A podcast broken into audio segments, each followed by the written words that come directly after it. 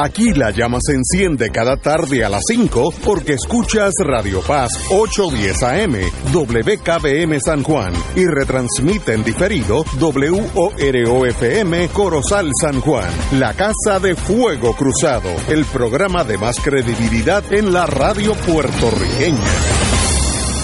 Esta emisora y sus anunciantes no se solidarizan necesariamente con las expresiones que escucharán en el siguiente programa. Son las 5 de la tarde, hora de escuchar Fuego Cruzado, el programa de más credibilidad en la radio puertorriqueña, en las voces de Ignacio Rivera y sus panelistas invitados con su discusión política dinámica e incisiva de los acontecimientos más importantes del momento. Fuego Cruzado comienza ahora. Amigos y amigas, muy buenas tardes. Hoy tenemos un programa, eh, espero que sea del agrado de todos ustedes, pero es muy especial para nosotros. Y vamos a dejar la cosa de día a día, fulanito dijo tal y el otro dijo tal cosa.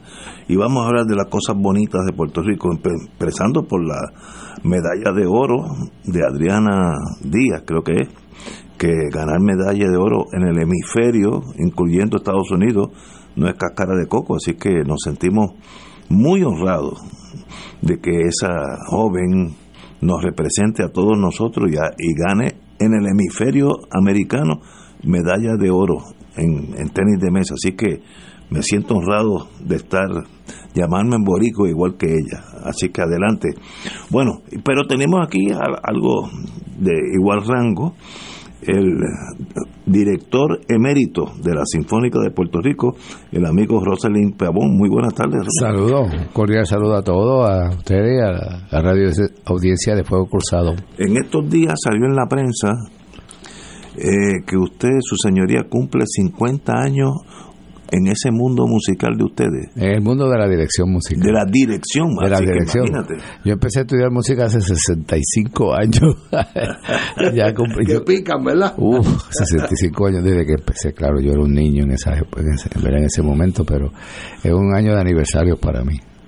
Y antes de empezar el programa, eh, me indicó que usted hizo cinco años en la Universidad de Indiana. Sí, eh, sí yo estudié dirección eh, intensamente por cinco años, hice maestría y terminé un doctorado allí en la Universidad de Indiana en dirección. También aproveché y estudié pues, las otras ramas relacionadas, dirección de ópera, dirección coral, este, claro, y, el enfoque eh, principal, mi especialidad fue en dirección instrumental.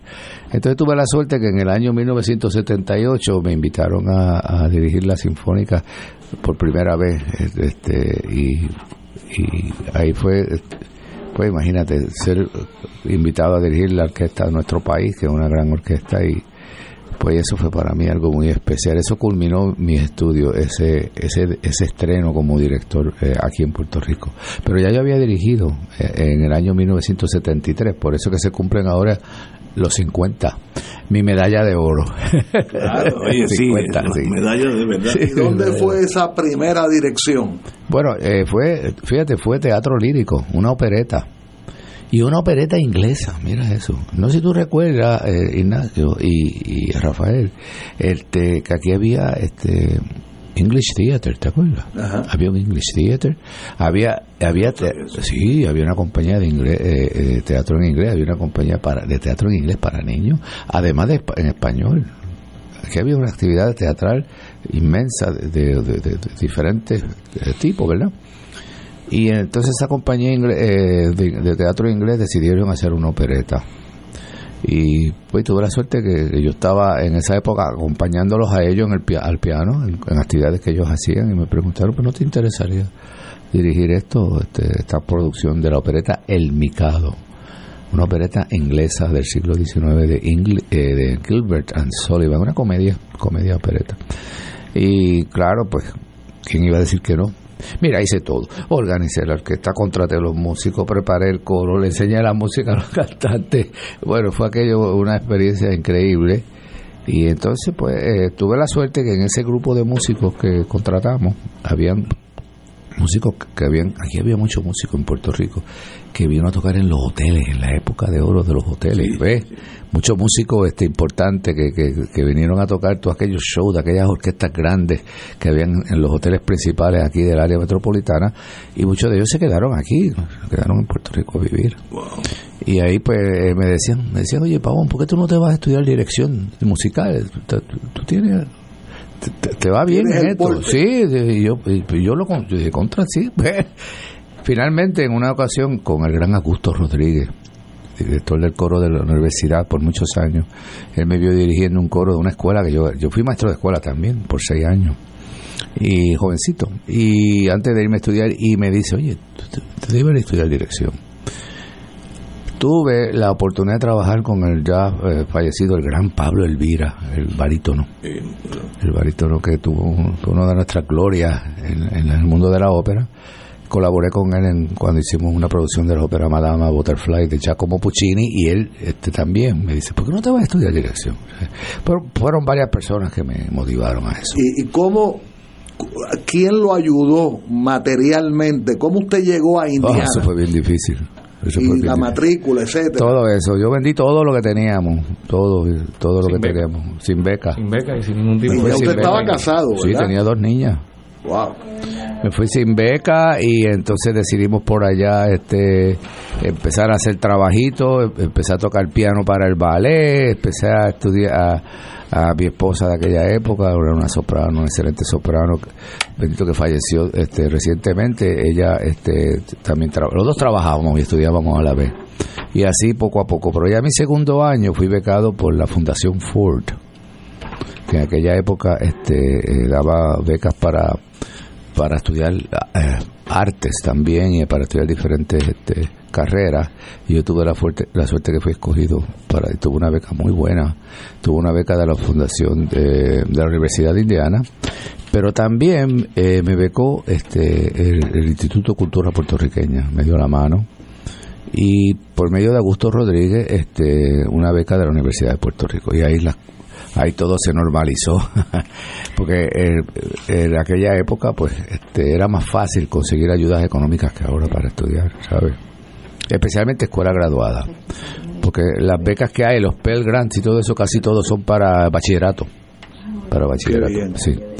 Pero nada, fue una, allí estudié con unos profesores de excelencia, de dirección, alemanes, este, ingleses, este, y, y pues húngaros, húngaros. Sí, tuve un, un maestro de dirección húngaro, tuve todos alemanes, un inglés. Eso me vino muy bien, diferentes escuelas de dirección. Este, diferentes formas de ver la, ¿verdad? El, cómo se dirige. Y pues han sido unos años de mucho sacrificio, pero a la, misma vez de mucha satisfacción, especialmente el trabajo mío aquí en Puerto Rico, este, por más de 30 años con la Orquesta Sinfónica y más de 40 años en el Conservatorio de Música. Todavía estoy en el Conservatorio de Música como profesor de dirección y por fin tenemos un programa de maestría en dirección. Solamente este año tenemos un estudiante, pero ya lo comenzamos.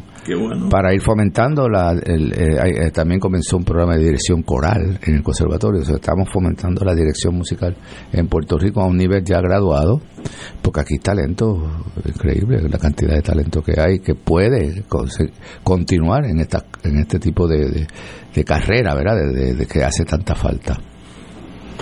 ¿Y en qué año, en qué año llegó a la dirección de la Orquesta Sinfónica de Puerto Rico? En el 79. Yo empecé a, dirigir en el 73, seis años después. Antes? Bueno, yo, yo, yo, pero yo era director asistente. Ah, okay. En ese momento estaba este un director norteamericano que se llamaba John Barnett. Él hizo una competencia y yo la gané. Con, eh, eh, competimos unos seis, seis directores, todos puertorriqueños y entonces, eh, pues ahí estuve más de 30 años con la orquesta y subí a director asociado. Y pues mi trabajo fue bien arduo porque por muchos años los directores eh, titulares no, no, no tenían residencia en Puerto Rico. Yo estaba completamente el año entero con la orquesta. Y yo vi la orquesta cambiar totalmente de una orquesta ya de gente mayormente mayor, ¿verdad? De, gente ya de edad, pero muy buenos músicos. Estaban los, los hermanos Figueroa estaban todos en la sinfónica, el Hutchinson, este, los Morlá, este, todas esas familias que se habían dedicado, le habían dado su vida a la música cuando en Puerto Rico casi, casi no había trabajo y no había orquesta sinfónica, que se organizaban, se organizaban los, así por, eh, por épocas para hacer conciertos y cosas, pero cuando ya por fin en el, año eh, 60, 58, que fue que se estableció la Orquesta Sinfónica de Puerto Rico, hace 65 años. Este año celebran su aniversario. El concierto de aniversario era el sábado y se tuvo que posponer por las lluvias que cayeron. la lluvia. ¿Y hay fecha de reposición? Sí, para, tengo entendido que para... Estén pendientes, no tengo, no tengo la fecha segura, yo creo que, si, si, si mal no recuerdo, es diciembre 3. eh, la, Puerto Rico ya tiene, no solamente tiene una excelente orquesta sinfónica, sino que tiene un conservatorio donde estaba conversando con ahorita hace un rato antes de empezar el programa con Ignacio, donde hay programas de música popular, hay, eh, eh, hay programas de jazz, hay programas sinfónicos, hay especialización en música clásica, canto, canto popular, canto de ópera, se enseña todas las los diferentes eh, ramas de la, de la, de la música. Y nos decía que están nos están visitando hermanos latinoamericanos. Sí, ya hay estudiantes que vienen del el conservatorio. Y de Estados Unidos también vienen a la orquesta me llegó un muchacho la semana pasada, porque en este concierto del domingo, que vamos a hablar un momentito de eso dentro de un rato, eh, eh, estamos haciendo, además de, un, de, una abertura del compositor puertorriqueño José Pujals, eh, estamos haciendo una sinfonía de Gustav Mahler, que es una sinfonía de las más importantes del repertorio sinfónico, y los estudiantes se han entusiasmado tanto con que vienen donde mí, quieren tocar en la sinfonía. Me ha venido un estudiante de contrabajo, estábamos cortos de contrabajo y es de Estados Unidos. Está estudiando aquí música popular, pero domina el, clásico muy bien y se ha integrado a la orquesta perfectamente. Un estudiante que está aquí estudiando el género eh, popular. Está tocando conmigo una sinfonía en la orquesta del conservatorio.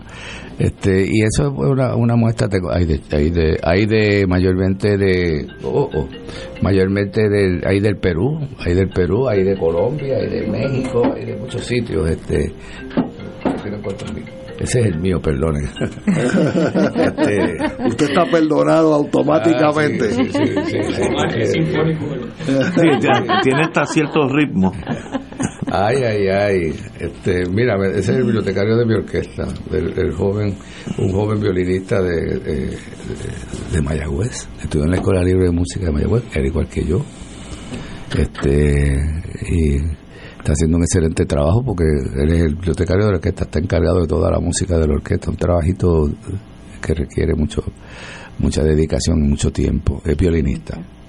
Y debe ser que estamos, estamos, es que tenemos un concierto donde yo quise celebrar como celebramos nuestros cumpleaños y cosas, yo dije, yo, yo quiero hacer algo, pero con los estudiantes y con los egresados del conservatorio.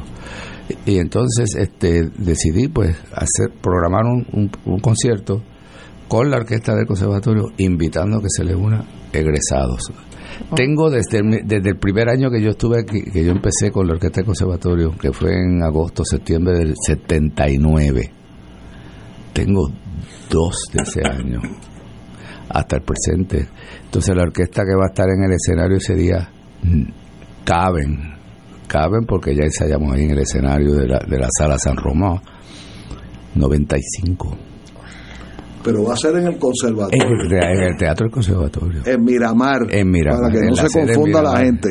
Este domingo a las 4 en el Conservatorio en Miramar. En Miramar. Con un excelente estacionamiento. Sí, allí. Y allí van a escuchar una obertura de un puertorriqueño, Pops. ¿Y por qué escogí esa obertura? Porque, porque la música popular nuestra ha sido gran parte de toda mi carrera como director además de hacer las grandes sinfonías, que si Mozart, que si Beethoven, que si Brahms, Tchaikovsky, todo lo que tú quieras, pues yo he trabajado con Tito Puente, yo he trabajado con, con este eh, con Richie Ray, yo he trabajado hasta con hasta con Giovanni Hidalgo, el percusionista, ¿sabes? yo he tenido esa oportunidad con nuestros cantantes, Lucecita Benítez, con el el gran titular, a lo recuerda, con los hispanos. O sea que la música popular nuestra ha sido gran parte de esa carrera que yo he tenido. Entonces decidí abrir el programa con algo pops, que es una obertura compuesta por José Pujals, que es un excelente arreglista y compositor puertorriqueño que se destacó en la música popular José eso hace unos grandes, hizo unos grandes, fabulosos arreglos sinfónicos para la orquesta sinfónica. Y esta obertura se, titula una obertura de verano que nosotros le programamos. Yo no sé si tú recuerdas una orquesta que tuvimos hace unos veranos, hace como 15 años, que se llama la San Juan Pops, si recuerdas esa orquesta. Pues para esa orquesta nosotros este, habíamos este, comisionado esa obertura y la vamos a interpretar el domingo. Entonces la Sinfonía de Mahler con, con esta orquesta, con todo. Yo miro así, yo veo esos exalumnos míos tocando, que muchos de ellos son profesionales y están, son profesores del conservatorio, son profesores de la Sinfónica, mezclado con esos con esos jóvenes este, y además de todos los que han venido que quieren tocar. ¿eh? son 95 en el escenario, así que tenemos ahí 95 jóvenes, la mayoría de ellos puertorriqueños. Van a estar apretados en el conservatorio. Ah, ah, ah, esto es, todo, es un concierto verdaderamente, ¿sabes cómo se llama estos conciertos? En familia. Así que vamos a estar en familia ese domingo, este domingo a las 4 de la tarde. ¿Y cuál es la eh, programación restante? El restante noviembre, diciembre. diciembre eh, bueno, con la Sinfónica y con para Ópera de Puerto Rico dirijo la ópera Elixir del Amor. Elixir del Amor. Elixir. Elixir del Amor, sí. Eh, el Elixir del Amor la hacemos en el 18 de, de noviembre en la sala de festivales con un elenco puertorriqueño de excelencia está Anaís este, Mejías, está Ricardo Lugo, el bajo barítono, está este César Méndez, que vino de Rusia. Eh, César, Mira, ese está. Ese vive y está radicado en Rusia y está cantando. Y se gana la vida en Rusia. En Rusia barítono puertorriqueño de Ponce, César Méndez. Y posiblemente se enamore en Rusia. Se casó con una rusa también. Eso ayuda, eso ayuda. Eso ayuda, entonces está este también. Entonces vamos a tener puertorriqueños que sepan ruso dentro de 5 o 10 años. Sí. Eso es importante. Ese, ese, ah, bueno. Estoy pensando en los hijos. Ah, sí, lo más, bueno, lo más seguro. El coro, tenemos un excelente coro. Yo estoy ensayando durante el día la sinfonía de, en el conservatorio y por las noches, después que salga de aquí esta tarde voy a ensayar la, ópera. Eso es el 18 en el, en el Bellas Artes para Ópera de Puerto Rico. El 10 de diciembre hacemos un concierto de Navidad en el Conservatorio de Música. Eh, hacemos una obra, es un concierto todo de Navidad, una puertorriqueña, la obertura de la ópera y los pasteles donde están. ¿Te acuerdas de, de Navarro, que se estrenó en Bellas Artes hace un, hace poco y vamos a hacer la abertura de ella una, una, una obra eh, eh, dedicada a los Reyes Magos de Guido Guido Valli es un compositor italiano que ha hecho toda su vida y carrera aquí en Puerto Rico italiano eh, que es profesor del conservatorio y el gran concierto de Navidad con la Sinfónica. ¿Qué, qué día? El tradicional concierto de Navidad es el 23 de diciembre, sábado 23 de diciembre, en la sala de festivales del Centro de Bellas Artes.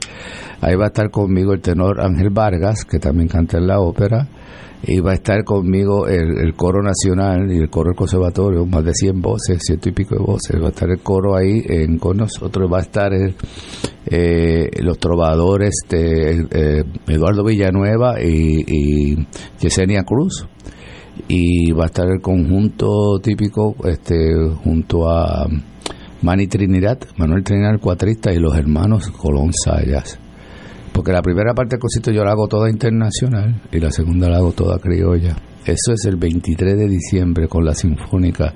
Apunte lo que ya los boletos están a la venta en tiquetera, yo tengo entendido. El, el, eh, y el de Reyes, de Reyes, el 5 de enero, donde los niños son los protagonistas. Ahí, ahí yo he tenido, mira, ahí yo he tenido, en la Sinfónica ya hay como cinco músicos que debutaron conmigo cuando eran niños en ese concierto. Y están hoy en la Sinfónica de Puerto hoy en la Sinfónica de Puerto Rico. Hay varios de ellos están conmigo tocando el Mahler este Bueno, tendrán que este pedirle la bendición, ¿verdad? Casi, casi. Bueno, yo tengo nietos en la Sinfónica. Porque yo tengo padres que fueron mis estudiantes y sus hijos tocando en la Sinfónica, que fueron mis estudiantes. Pues eso es lo bueno de llegar a ser viejo. sigue peleando todos los días. eso es lo bueno de llegar a viejo, ¿verdad, Ignacio? Oiga, maestro, y, y nos puede decir unas palabras de los muchachos que están subiendo, que ya están estudiando en las capitales fuera de Puerto Rico. Mayormente, nosotros los, estudiantes que mayormente se nos están yendo a hacer maestrías es en, en, música de cine y cosas así. La composición de música de, para cine, cinematográfica, este, se ha hecho muy popular en, en los jóvenes que quieren estudiar composición. Y, eh, y aunque aquí ellos hacen el bachillerato en composición, les gusta irse a hacer su maestría ya a California, a Berkeley, en Boston. Tenemos, tenemos eh, un buen grupo de estudiantes egresados.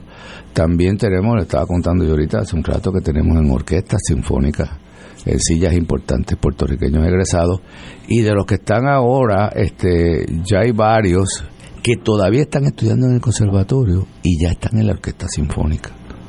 O sea que ya pasaron su audición. La audición que toma eh, cualquier profesional, ellos la han tomado y la han pasado. Y esa es una audición muy estricta. y muy Esa audición se hace detrás de una cortina. O sea que tú no sabes quién está tocando. Y todo el mundo toca exactamente lo mismo. Exactamente, del compás 18 al 30, ¿verdad? O del 28, lo que sea. Todos los que tocan violín van a tocar ese fragmento. Y para compararlo. Sí, y entonces ah, se pone una alfombra para que eh, cuando caminan este, no se nota si el, caminar es ah, diferente. diferente. O sea, se toman una, unos, unos, este, unas medidas muy estrictas para garantizar la pureza del proceso. Y Puerto Rico pues en eso pues ha logrado verdad los directores que han, estado y de los que han venido después de mí los que están ahora han logrado mantener ese nivel todavía bien alto. Y entonces de eso perdemos muchos que se nos han ido para afuera sabes están con nosotros eh, varios años y de momento van a un, a un, a un sitio y los, los, contratan y se quedan allá en Estados Unidos, en Europa. Perdemos músicos, pero siempre hay espacio para los que vienen, ¿verdad? Pero si se llevan la bandera de Puerto Rico en el corazón, no los estamos perdiendo. No para nada, no para nada, porque estamos haciendo embajadores de Puerto Rico. Sí, señor. Usted nos estaba contando de que hay ya cinco puertorriqueños titulares en la orquesta. Cuatro. Cuatro del, del Metropolitan Opera House. Opera House, sí, ahí está. En Nueva York. Sí, está el principal cello, eh, que es Rafael Figueroa. Está el principal corno inglés, que es Pedro Díaz. Eh, está la principal cuarta trompa, este Gándara, no se me acuerda, el apellido, pero este no me acuerdo el de eso. El primer nombre, ya me acordaré. Y entonces tenemos, eh, tenemos un violín en, el, en la orquesta, que es este Narciso Figueroa, que es hermano de Rafael, que son los hijos de Cachiro.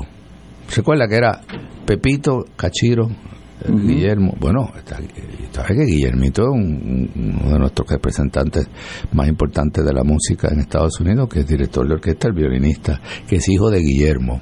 Dirige una orquesta en Santa Fe, me parece, y dirige una, en una universidad en Florida, la orquesta también por allá. Y ha hecho una carrera este, magnífica como y sigue promoviendo la música nuestra y sigue dándole oportunidad a los talentos de aquí. Pero ahora mismo tenemos a Rafi Dávila que ha cantado recientemente en el Metropolitan, el tenor. Ese se grabó con nosotros aquí, ese estudió aquí con nosotros en el conservatorio. Rafael Dávila, que acaba de hacer uno de los roles principales hace una semana o diez días en el Metropolitan, sí. Wow. O sea que tenemos, Puerto Rico está produciendo este en la música y las escuelas libres de música han sido una bendición para nosotros. ¿Cuántas escuelas libres de música hay en Puerto Rico? Bueno, ahora yo creo que ahora ni me acuerdo, pero como seis. Yo sé que está San Juan, Ponce, Mayagüez, Arecibo, Cagua, Humacao, pues por seis. Este, sí, yo creo que esas son seis. Y, y, imagínate la cantidad, eso se, establecieron en 1946. ¿Saben que, que, que Néstor Ramos Antonini estudió leyes, tocando piano en el cine, en el cine mudo. Era un excelente pianista. Y él fue el que, por sus esfuerzos y junto a otras personas de aquella época, ¿verdad?, que estaban aquí, que se unieron a él, lograron establecer las escuelas libres de música en el 1946. Yo le digo el santo patrón de nosotros los músicos a, Ernesto Ramón Antonini, porque de ahí yo estudié en la escuela libre de música, en casa no había dinero para pagarme lecciones de piano ni cosas así sabe que, que, que muchos fueron igual que yo. tuvieron esa oportunidad gracias que teníamos esas escuelas libres de música, que tenemos que seguir apoyándolas y fomentándolas. Eh, porque siguen produciendo músicos de excelencia y nos siguen llegando. Yo estoy hablando del conservatorio porque es donde yo trabajo, pero hay departamentos de música en la Interamericana, en otras universidades, pero todas estas universidades, esos departamentos de música se han seguido nutriendo de ese talento musical que sale de las escuelas libres de música. El colapso de nuestra economía ha afectado no, grandemente. Sí, sí grandemente. sí el conservatorio el, allí hacen de tripas corazones con, con un personal bien limitado este eh, tuve que los mismos que hacen mantenimiento están un día trepados pintando el que el que el que así es, es una se hace mucho allí con bien poco personal eh, por esos cortes de presupuesto que han habido tan severos. ¿Y cuántos teatros hay eh, hábiles fuera de San Juan? El La Perla, el Yagüez en Mayagüez. El Mayagüez, el La Perla, el, el de Caguas, ¿verdad? Entonces hay universidades que tienen, por ejemplo, en Macao hay uno, eh, la Interamericana tiene uno aquí este, en el área metro. Hábiles, fuera de San Juan. El La Perla, el Yagüez en Mayagüez. El Mayagüez, el La Perla, el, el de Caguas, ¿verdad? Entonces hay universidades que tienen, por ejemplo, en Macao hay uno, eh, la Interamericana tiene uno aquí, este, en el área metro. Hay uno que se, que yo, que es el Oliver en Arecibo, vendría a ser un teatro fabuloso, se perdió, uno de los huracanes lo, lo, yo no sé si fue María o... Y no se puede restaurar. Se puede restaurar, pero cuesta... Hay que meterle billetes. dinero. Yo recuerdo que cuando se restauró la, la, primera, la primera vez, yo dirigí el, concierto de restauración. Una acústica fabulosa, buenísima. Un teatro pequeñito. El Oliver de Arecibo. Sí, que queda mismo frente del mar. Allá frente del mar. Y, y, recuerdo que hice un concierto allá, eh, que fue una noche bien linda. El, en Puerto Rico se está tocando mucho, eh, cuando yo viajaba con la Sinfónica por la isla, se tocaba mucho en canchas bajo techo, en gimnasios, en porque no todas eh, hay mucho hay muchos centros hay mucho hay muchos centros de bellas artes pero los escenarios la orquesta no cabe o sea, no, cabe, no, no, cabe, no cabe. Bueno, sirve, pero tú sabes, no cabe por orquesta. Va de 30 a 40 músicos y la Sinfónica, en, su plantilla tiene 70 y pico, casi 80 músicos. Claro, tú tendrías que llevar entonces una orquesta de cámara pequeñita para poder eh, eh, participar. Y el de la perla está cerrado, yo creo que todavía no lo han abierto. La perla todavía no está funcionando, creo yo. Si me están equivocado, que alguien llame. Pero eh, desde el Yagüez está abierto. Sí, el, el Yagüez sí. El Yagüez sí. El Yagüez sí. vamos a una pausa, continuamos con el maestro don Rosalín Babón.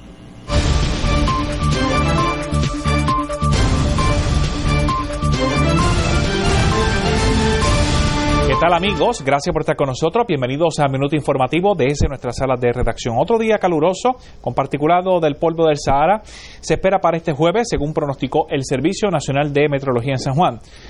Noviembre arrancó con tremendo azote de calor y este tiempo es lo que se prevé para el día de hoy y para el día de mañana. Por ejemplo, está en efecto una advertencia de calor desde las 10 de la mañana hasta las 5 de la tarde para múltiples municipios desde Bayamón, Carolina, Cataño, Guaynabo, San Juan, Toalta, Tuabaja, incluso para la zona norte, Atillo, Isabela, Quebradillas, la zona eh, oeste, Mayagüez, Hormigueros, Moca, Rincón, San Germán y también para el este como Culebra y Vieques. Los esperamos a las 6 en Noticias 13.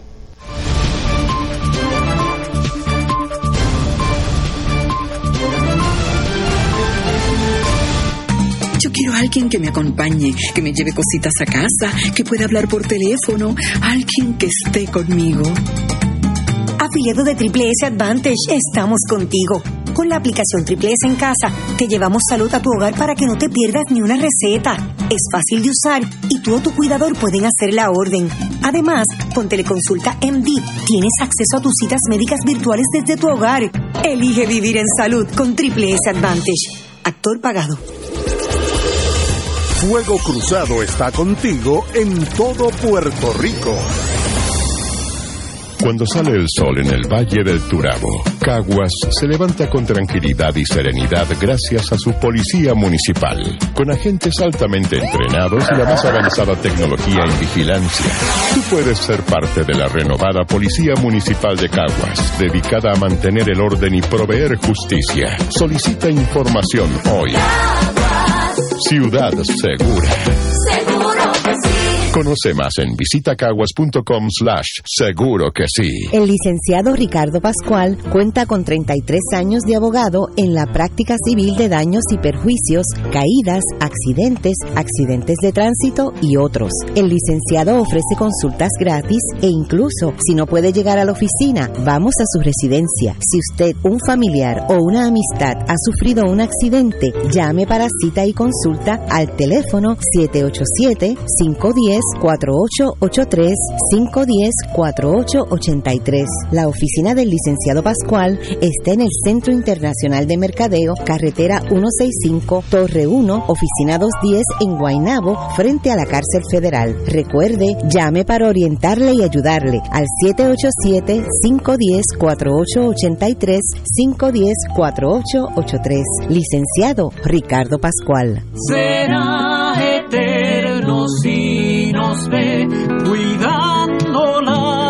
Te invitamos todos los domingos a la una de la tarde por Radio Paz 810 AM y los sábados a las 7 de la mañana por Oro 92.5 Cuidando la Creación con la hermana Lisi y sus colaboradores. Entrevista, mensajes educativos y dándole voz a grupos que ayudan a cuidar la creación en el mundo. Recuerda por Radio Paz 810 AM, una de la tarde, domingo, sábado por Oro 92.5 FM a las 7 de la mañana.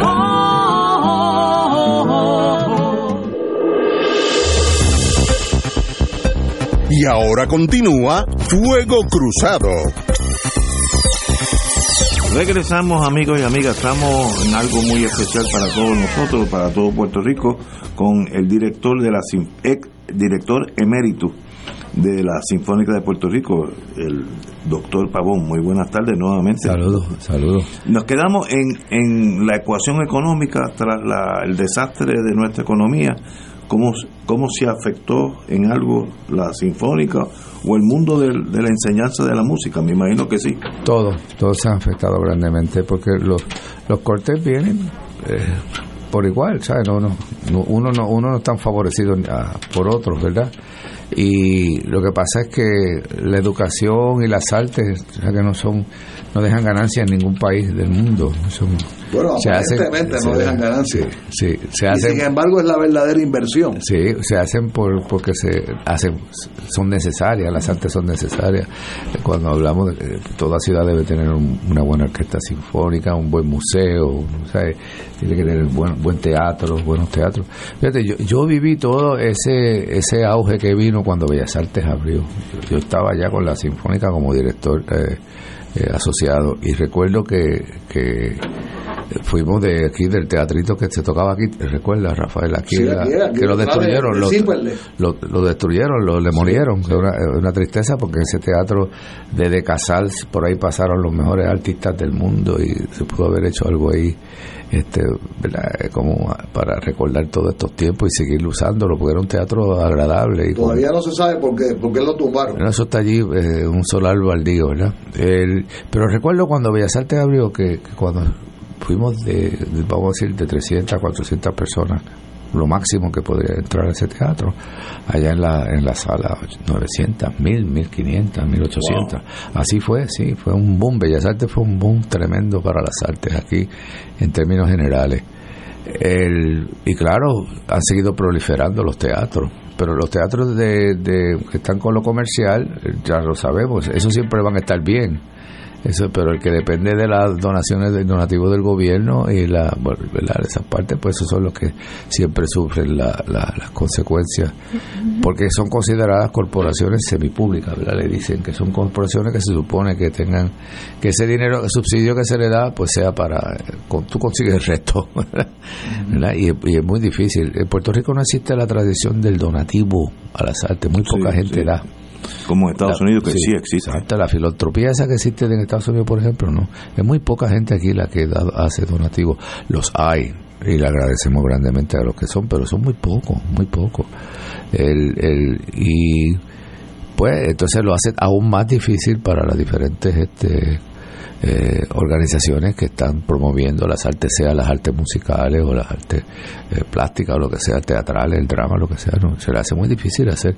Es muy difícil la vida del... del nosotros por lo menos en, el, en la sinfónica y en el conservatorio tenemos una vida estable porque tenemos pero aquel que depende del teatro que depende de que lo contrate para la próxima obra pues, eh, eh, eh, tienen que pasarla con, dificultades es admirable lo que hace nuestra clase artística ¿sabes? es admirable porque con bien pocos recursos siguen haciendo teatro siguen pintando siguen dibujando ¿sabes?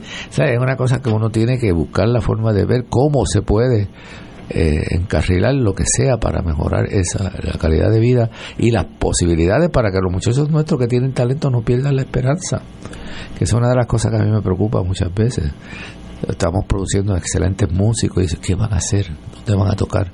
entonces nos van se nos van. Mira, eh, por ejemplo, un ejemplo que nos pasa mucho es, estudian educación musical aquí, ¿verdad? Que tenemos un excelente programa de educación musical en el conservatorio.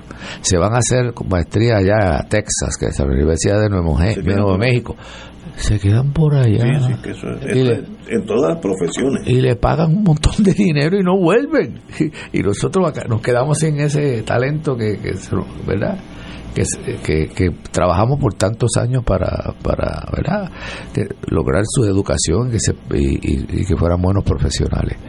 El, el, tenemos que ver porque el, pueblo de nosotros no se, se, distingue grandemente no solamente por sus deportistas como al principio él habló de, ¿cómo se llama? Adriana ¿eh? la que ganó medalla de Adriana, Adriana, Díaz. y yo yo celebré ese momento también yo lo vi lo disfruté grandemente eh, pero también nuestros músicos le han dado mucha gloria a nuestro país los tanto los del género clásico como del popular del popular claro hay más ¿verdad? pero del género ¿sabes? nosotros yo he compartido el escenario con artistas del género popular este, nuestro y de, Estados Unidos y siempre se maravillan con la versatilidad del músico puertorriqueño, cómo el músico puertorriqueño se adapta a los diferentes géneros de la música, sea popular, sea de, cine, sea lo que sea, cómo el, el músico puertorriqueño tiene esa habilidad y entonces, eh, y, eso era notable cuando las grandes orquestas aquellas en los hoteles. Yo toqué en la época, yo toqué en el 70, yo tenía 22, 23 años, en el 70 toqué en los hoteles y veíamos aquellas orquestazas que tenían en los Super Club de 18, 20 músicos que acompañaban a Sammy Davis y acompañaba al otro y al otro que venía y, y a José Feliciano, el que viniera. ¿Sabes que esa orquesta venía aquí? Esos músicos venían aquí y, y traían su, su base. La base es la batería, el bajo y el, y el, y el pianista, lo que sea. Pero el resto de los músicos eran aquí. Y lo que hacían, hacían un ensayo nada más, un ensayo y el show corría como si como el agua. O sea que yo yo celebro mis 50 años y celebro la suerte que he podido trabajar en mi país con mi gente y aunque he viajado mucho, recientemente estuve en Chicago con la Filmónica de Chicago allí en el Millennium Park. Tocamos este música, de todo música puertorriqueña toqué. Excelente, miles de personas y la pasamos a millón. Pero eh, y tengo esa suerte, pero digo, vamos, ¿qué vamos a hacer con todas esas generaciones nuevas, con tanto talento que hay en las artes en general, para que se nos queden aquí y sigamos haciendo arte como, como, como se debe, bien hecho. Bien hecho pues para nosotros un privilegio que su señoría esté aquí con nosotros. Eh, muy pocas veces pues tenemos ese privilegio. Ah, a veces caemos en la en la el remolino de la política. Sí, vengo, yo vengo, claro que sí. Sí, sí, porque eh, a veces uno sale de aquí exhausto con la misma cosa y falta el año previo a las elecciones que ahora se triplica la, la, la, iba a decir basura. se triplica todos los los barrum. Bueno, es cierto, un año en la Orquesta Conservatorio nos invitaron a un encuentro de orquesta con la Simón Bolívar, imagínate. Eso hace, eh, yo, hace como 20 años de eso. Y fue un año de elecciones. Yo conseguí, el, el viaje nos costaba como en aquella época como 45 mil, 50 mil dólares. Yo conseguí más que 15 mil dólares. No pudimos hacer el viaje porque fue un año de elecciones y nadie nos quería dar dinero. Todo el dinero se iba para las campañas políticas. Sí, sí, sí. Sí, un año malo para uno hacer ese tipo de, de actividades. Interesante. Pero no, no, se puede perder la esperanza. Uno no puede perder la esperanza porque eh, si se pierde eso, que tenemos? ¿Qué nos queda? nada. la emigración. Muchos que, han emigrado por esa, por falta de esperanza, se van. Sí. Y el domingo, si, se, si tiene un momentito y se puede dar la vuelta para que vea el talento nuestro junto a esas generaciones, son cuatro décadas de generaciones de, exalumnos del, egresados del conservatorio que se unen a la orquesta del conservatorio, que es el banco de talento de todas las orquestas que hay aquí ahora mismo y en el exterior, ¿verdad? y vamos a interpretar un programa divertido este y variado música puertorriqueña música europea eh, pero de eso es que se trata la educación en el conservatorio de que se, consideran todos los géneros como buenos. ¿en, dónde se consiguen los, en Ticket Center. Ticket Center si supiera cuánto cuesta yo no sé por qué 10 dólares el boleto. Yo, digo, pero, pero y, cantar esa idea de dinero pero ellos quieren que la gente venga. Interesantísimo que la gente pueda traer a sus hijos y puedan pero tú ves yo paso por el choliseo por las noches cuando vengo de los ensayos yo veo miles de cientos de personas caminando por el choliseo a pagar 200 y 250 dólares. Y yo digo, otra, si nosotros tuviéramos algo así. como siempre. Gracias por la oportunidad. y esta es tu casa. De vez en cuando ese toque con, lo bonito de Puerto Rico es necesario. Claro, y yo quiero dar la, oportunidad para agradecer a ustedes este, este rato aquí. Eh, no solamente con ustedes, sino con esa eh, audiencia tan especial que tienen en todo el país. un, abrazo fraternal a todos. Un privilegio, como siempre, hermano. Muchas gracias. Que se repita. Esta es su casa. Gracias. Ya usted sabe dónde queda la puerta y sencillamente se viene para acá. Es que yo he estado aquí cuando gente se ha aparecido ahí. No, yo sé. y ustedes los han atendido. pues estamos aquí como siempre. Bueno, pues, igual, igual, Pues continuamos, continuamos con Fuego Cruzado. Eh, un privilegio estar aquí con el director emeritus de la Sinfónica de Puerto Rico. Eso es lo bonito de Puerto Rico. Así que estamos aquí nuevamente. Eh, vamos a una pausa, amigos, y regresamos con Fuego Cruzado. Yo quiero a alguien que me acompañe, que me lleve cositas a casa, que pueda hablar por teléfono, alguien que esté conmigo. Afiliado de Triple S Advantage, estamos contigo. Con la aplicación Triple S en casa, te llevamos salud a tu hogar para que no te pierdas ni una receta. Es fácil de usar y tú o tu cuidador pueden hacer la orden. Además, con Teleconsulta MD, tienes acceso a tus citas médicas virtuales desde tu hogar. Elige vivir en salud con Triple S Advantage. Actor pagado. Fuego Cruzado está contigo en todo Puerto Rico. Si estás experimentando problemas de audición, balance o vértigo, visita la clínica de audición y balance Viva Audiology Clinic, ubicada en el tercer piso del Coupé Professional Mall. La doctora Cristina Rivera está lista para ofrecerte la atención personalizada que necesitas, ya sea que requieras evaluaciones audiológicas o consejos sobre cuidado auditivo. No dejes que los problemas de audición afecten tu vida. Llama al 787 474 93 474-9313 para programar una cita. Restaurante Mar del Caribe te ofrece un ambiente acogedor, elegante y la mejor comida internacional. Exquisitos cortes de carnes, oso, buco, cabrito, chuletón de ternera, gran variedad de mariscos y pescados, langosta, rodaballo y bacalao. Amplio salón de actividades para reuniones familiares o corporativas. Restaurante Mar del Caribe, calle Loíza 2444, Punta Las Marías, 787-545-5025. Restaurante Mar del Caribe, tu mejor opción para comer bien. Fuego Cruzado, el programa de más credibilidad en la radio puertorriqueña, es ahora la tribuna abierta de análisis noticioso, con diversas perspectivas que exploran el trasfondo de lo que acontece a diario y cómo nos afecta. Escucha Ignacio Rivera y sus panelistas invitados de lunes a viernes en Fuego Cruzado en transmisión diferida a las 10 de la noche por Oro 92.5 FM. Y ahora continúa Fuego Cruzado.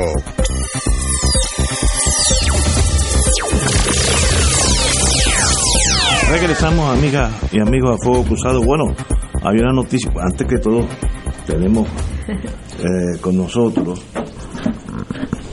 a la compañera ya Llama. Yaramari. Ustedes me dicen Yari, yo me siento oh, pues cómoda, no, no me tienen que poner Yaramari. Porque... Yari, Yari Torres, pero que podemos anunciar ya que es la subsecretaria del Partido Popular Democrático. Yo no sé si son buenas noticias, pero felicitaciones, un placer. Gracias, gracias. Bueno, y ya que estamos en el Partido Popular, vamos, vamos, hay un artículo, lo más bueno del vocero hoy, que dice se cierra el cerco en la pava y es sencillamente la disminución de los candidatos a la posibilidad de ser gobernador. Se ha ido reduciendo. Ya hay varios que han decidido no, no estar en ese mundo Charlie Delgado siendo uno. Eh, y hay otros que han dicho que van este aquí estuvo ayer eh, Zaragoza eh, indicó que está claro que él va a ir a la primaria salga el tiro por donde salga y también no es no requiere un genio para uno saber que Jesús Marrero Jesús, Manuel. Ortiz va a ser el candidato también a la, a la, a la gobernación ya que es el presidente del partido. Eh, obvio. Así que eh, ya no son todos los que estaban corriendo al principio. Allá tal vez sean mis neurosis pero yo creo que al pueblo no le gusta la indecisión en términos cualquier pueblo de cualquier país del mundo y entonces en Puerto Rico, no sé, nosotros somos unos maestros en la indecisión. Y entonces cada rato le preguntan a alguien, ¿qué tú, usted que va? No, yo estoy todavía meditando. ¿Qué? Hay que meditar. Si tú quieres ser alcalde de San Juan, sí, yo quiero ser alcalde de San Juan. Si tú quieres ser alcalde de Mayagüez, pues sí, voy para Mayagüez. Yo quiero ser gobernador, sí, quiero ser gobernador. No, no. Esa, ¿Y qué esperan? No sé si es un acomodo razonable. Yo no sé por qué esa esa timidez de decir, sí, me interesa ese puesto. No, yo hay que meditar y ahí estoy, con, oyendo al pueblo. Mira, el pueblo no habla. Usted habla para sí mismo. ¿Usted quiere ser o no quiere ser? Y yo en eso admiro a Zaragoza, que desde, eh, desde el principio digo, yo voy. Pues muy bien, sale o no sale, pero ya está, está claro esto. Pero no sé cómo interpretar eso. Anglada, tú que estás en, vienes de, otra, de otro mundo. Bueno, yo, yo estoy padeciendo este año preelectoral. Este, hasta muy recientemente me gustaba oír la radio bien temprano por la mañana, pero lo estoy reconsiderando. Eh, estoy, estoy reconsiderando si, si dejar de oír radio por la mañana eh, o si irme a FM o si irme a, YouTube, pero de todas maneras, eh, este año próximo, eh, pienso yo que matemáticamente va a ser bien interesante como está pasando en muchos países del mundo. Se están fraccionando los números tradicionales, aquellos números mayoritarios, podemos pensar en partidos en Europa, en Francia, España, Inglaterra, etcétera, Italia, etcétera, eh, y así como en países latinoamericanos. Ahora eh, ya no son los, partidos tradicionales, ahora son eh, alianzas, combinaciones, combinaciones eh, muy livianas, ¿verdad? Que no requieren, eh, eh, no requieren lealtades eternas como era en el pasado.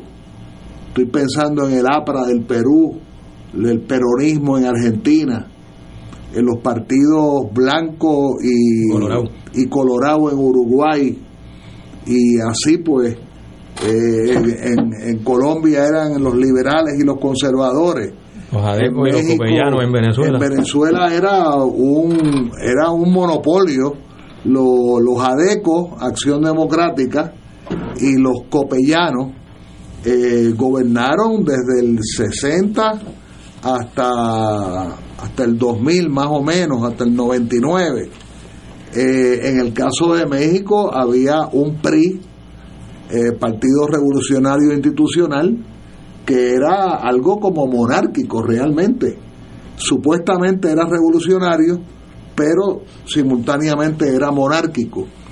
Este, Así que eh, vamos a ver en qué quedan los partidos llamados principales. Eh, eh, en, en mi caso, como independentista, tenemos que trabajar en hasta donde se llegue la, la, la coaligación, aunque jurídicamente no lo sea, pero que actuemos como ella y que, y que, y que trabajemos el voto y no le regalemos el proceso electoral a las estructuras tradicionales. ¿Cómo es esa palabra de cuando un empleado público tú se lo prestas a un partido? ¿Cómo se llama eso? Este, Como un destaque. El destaque. Así cualquiera, así, así cualquiera gana, con toda, o sea, algunos partidos tienen destaques y otros no tienen, porque por ejemplo, si tú eres independentista, como yo lo soy, estoy en una agencia de gobierno y yo digo, me quiero ir al destaque, lo que me estoy es autocarpeteando. Esa es la realidad. Me estoy autocarpeteando. Eh, digo, aquellos que tienen el privilegio de haber sido o ser empleados de gobierno. Yo nunca lo tuve.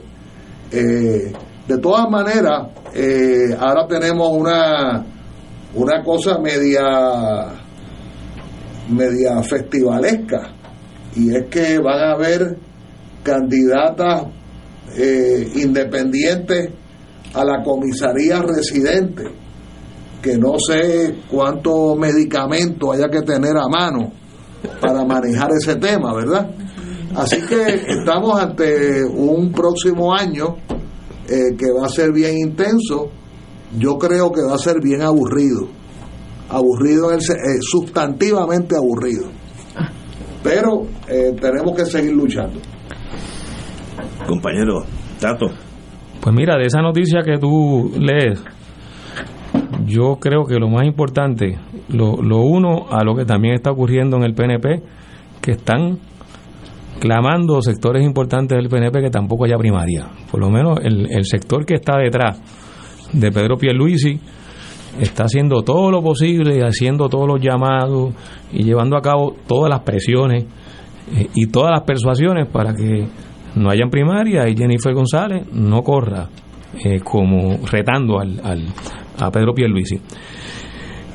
Y para mí lo más importante de lo que está pasando, tanto en el PNP como en el Partido Popular, es un reconocimiento de que electoralmente no están en las mejores condiciones o están en condiciones peores a las que estuvieron en el 2020. Y, y lo demuestran y, lo, y se dramatiza en, en, en, esa, en esa insistencia en que no se produzca un proceso de primaria que entienden, entienden y lo han expresado con mucha claridad, que puede debilitarlos muchísimo y puede crear ronchas, eh, heridas que no sanen después, durante lo que va a ser eh, la intensidad de la campaña electoral, eh, y que eso entonces sea un, un elemento adicional que socave el, de, el debilitado ya respaldo electoral que, que, reflejaron en el 2020 cuando se compara el 2020 con el 2016 y con el 2012. Yo creo que eh, eso es lo más significativo para mí de eso que está pasando. En el caso del Partido Popular Democrático ya se retiraron dos candidatos, eh, Luis Javier, el de Villalba, el alcalde de Villalba, que además preside la, la Asociación de Alcaldes, eh, y, y Charlie Delgado el que fue candidato a la gobernación en el 2020.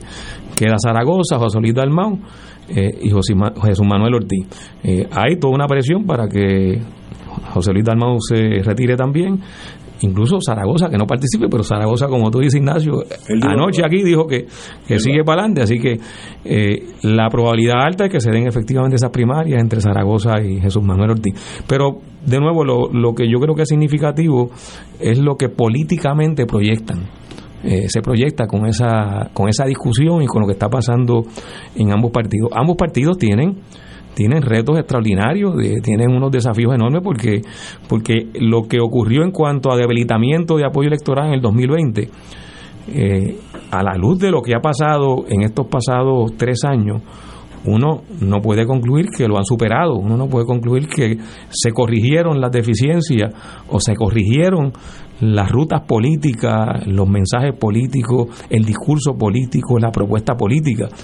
Eh, por el contrario, eh, a mi modo de ver, yo sé que, de, muchos y muchas, eh, tanto en el PNP como en el Partido Popular, el, el discurso no ha cambiado, el discurso se mantiene reincidiendo en lo que han sido las coordenadas principales de, del contenido de esos discursos y las propuestas tampoco.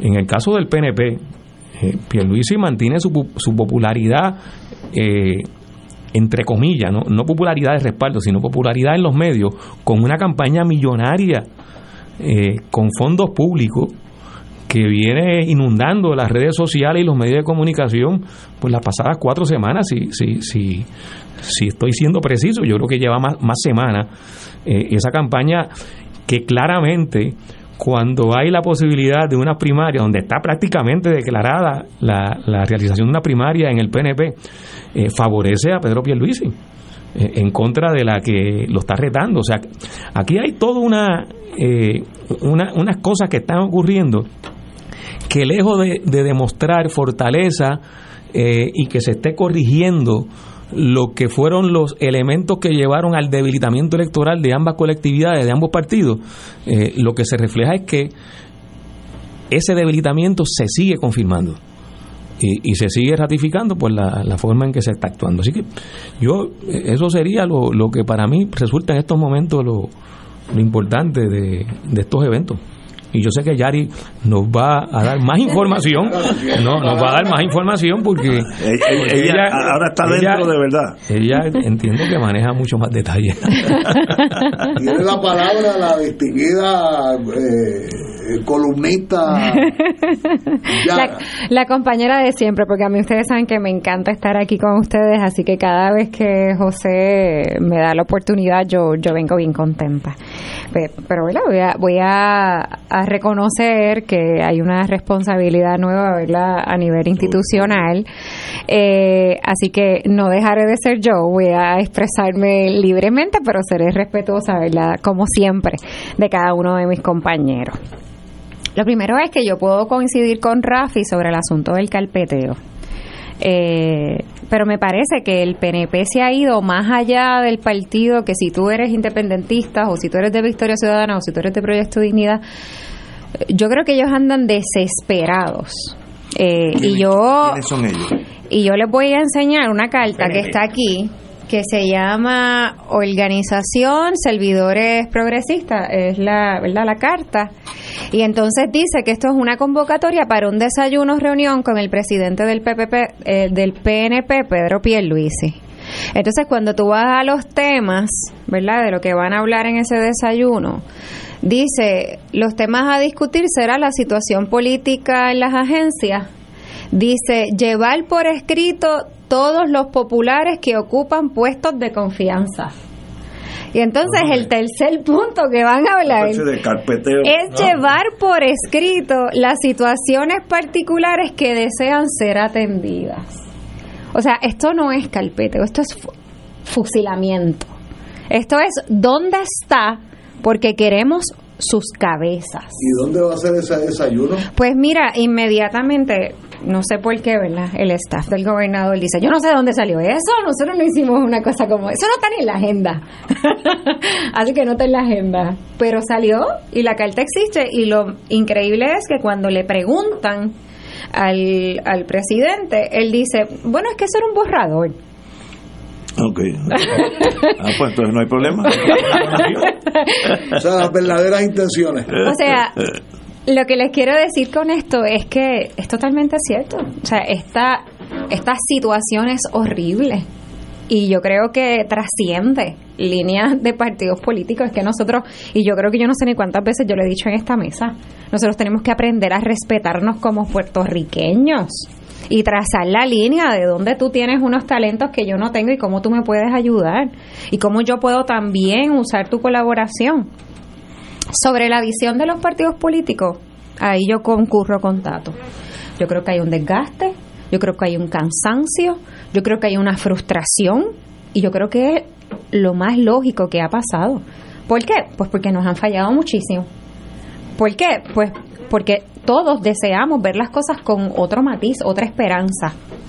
Pero ¿verdad? No sé, no sé si voy a ser un poco, ¿verdad? Eh, clichosa con lo que voy a decir, pero cuando uno mira, por ejemplo, en este momento al Partido Popular Democrático, uno pudiera ver algo diferente. Hay un joven como Jesús Manuel, hay un joven como Pablo José, hay un joven como Héctor Ferrer, hay jóvenes como Gabriel López Arrieta, eh, ¿verdad? O sea, hay, hay una dinámica de jóvenes, la misma presidenta de, la juventud, Suani Enid, una muchacha sumamente preparada, ¿verdad?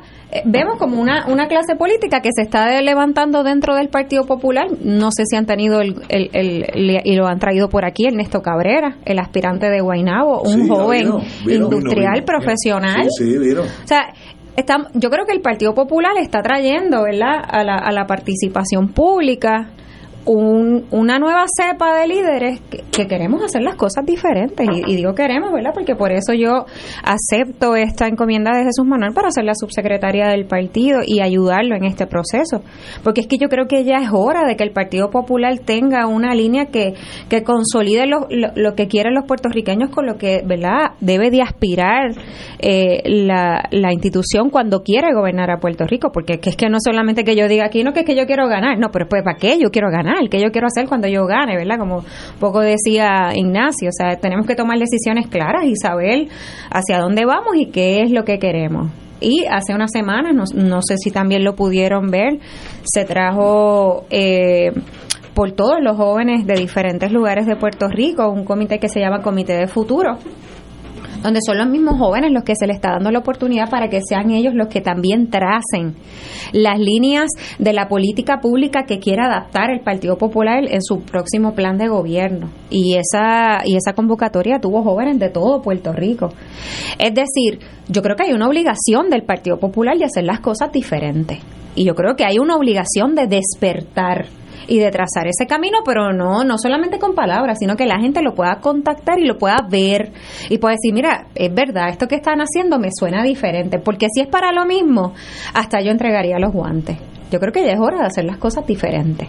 Eh, sobre la primaria, para verla, no, no dejar el tema en el aire, eh, Jesús Manuel, pues lo que ha dicho es, mira, yo quiero ser responsable con lo que yo le dije a los populares. Yo venía a poner el Partido Popular en posición de ganar. Yo, yo creo que yo tengo que mantener el balance de, ¿verdad? De, esta nave y llevarla a puerto seguro. Cuando me llegue el momento de yo hacer mi anuncio, yo, yo lo voy a hacer.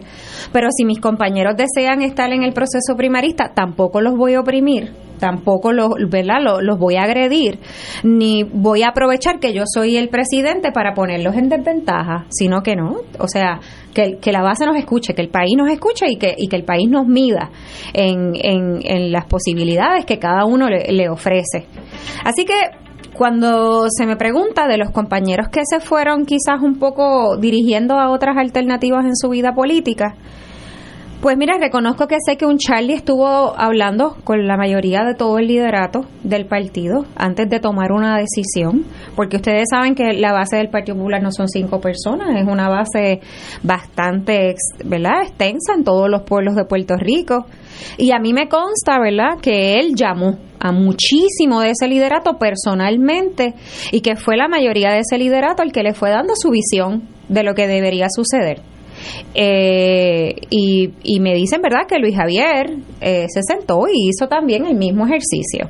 Llamar a la base, preguntarle a los líderes, preguntarle a los alcaldes y buscar qué es lo que, lo que debería de, buscar la, la colectividad, pero no pensando en el bienestar de una persona, sino pensando en el bienestar de Puerto Rico para lograr lo que todos los puertorriqueños quisiéramos, ¿verdad?, que es salir de un gobierno que como también decía Tato, todos los días utiliza millones de dinero de nuestros recursos en publicidad para adelantar hasta frases de campaña. Mientras nuestros nenes están denunciando, mira mi cancha se está cayendo, mira eh, el baño, la puerta está rota, mira, o sea, tenemos que despertar. Y yo creo que eso es una obligación que tenemos todos que tomarla como, como pueblo, ¿verdad? Y en este caso, pues el Partido Popular tomarla con la seriedad de un partido que quiere seguir sirviendo a Puerto Rico. Señoras y señores, pues tenemos aquí una pausa, son las 18 horas y tenemos otra sorpresa que ya mismo estará con ustedes. Pensionado del gobierno. Con MMM Alianza cuentas con más. Aprovecha los beneficios mejorados, como cero copago en medicamentos de marca, hasta 164 dólares con 90 centavos como reducción a la prima de la parte B y MMM FlexiCard, donde lo que no usas pasa al próximo mes. El plan de tu vida lo decides tú. Camina junto al que siempre lo ha cuidado. MMM. MMM Healthcare LLC es un plan HMOPOS con contrato Medicare. La afiliación en MMM depende de la renovación del contrato. Beneficios varían por cubierta, endoso pagado. Aquí la llama se enciende cada tarde a las 5 porque escuchas Radio Paz 810 AM, WKBM San Juan y retransmite en diferido WOROFM Corozal San Juan, la Casa de Fuego Cruzado, el programa de más credibilidad en la radio puertorriqueña. Se solicitan donantes de sangre de cualquier tipo para Nilda Muller Coto, paciente del Hospital Auxilio Mutuo. Pueden comunicarse con la señora Irizarri al 787-467-8919 entre 8 de la mañana y 4 de la tarde.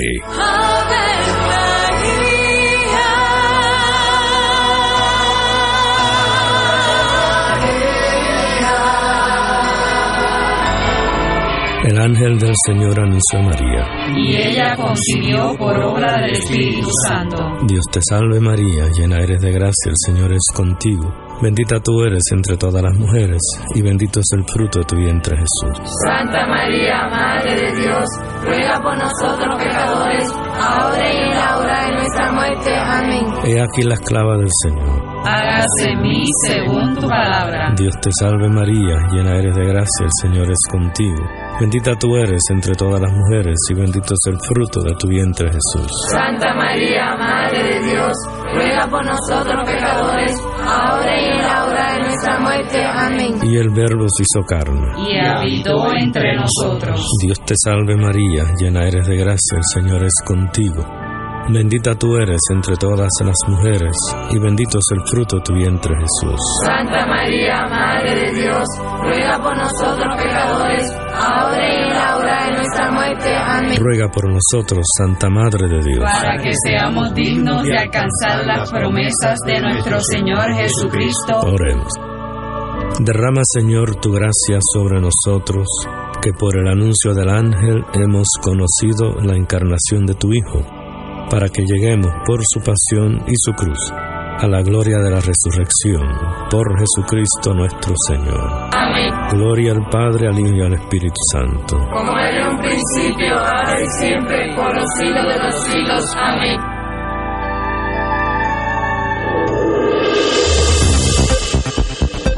Y ahora continúa Fuego Cruzado. Este segmento es presentado por MMM.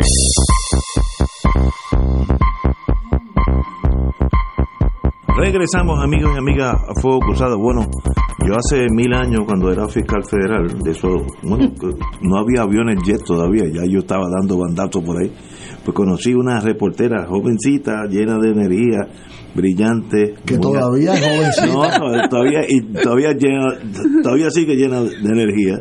Y es una reportera que eh, era muy exacta.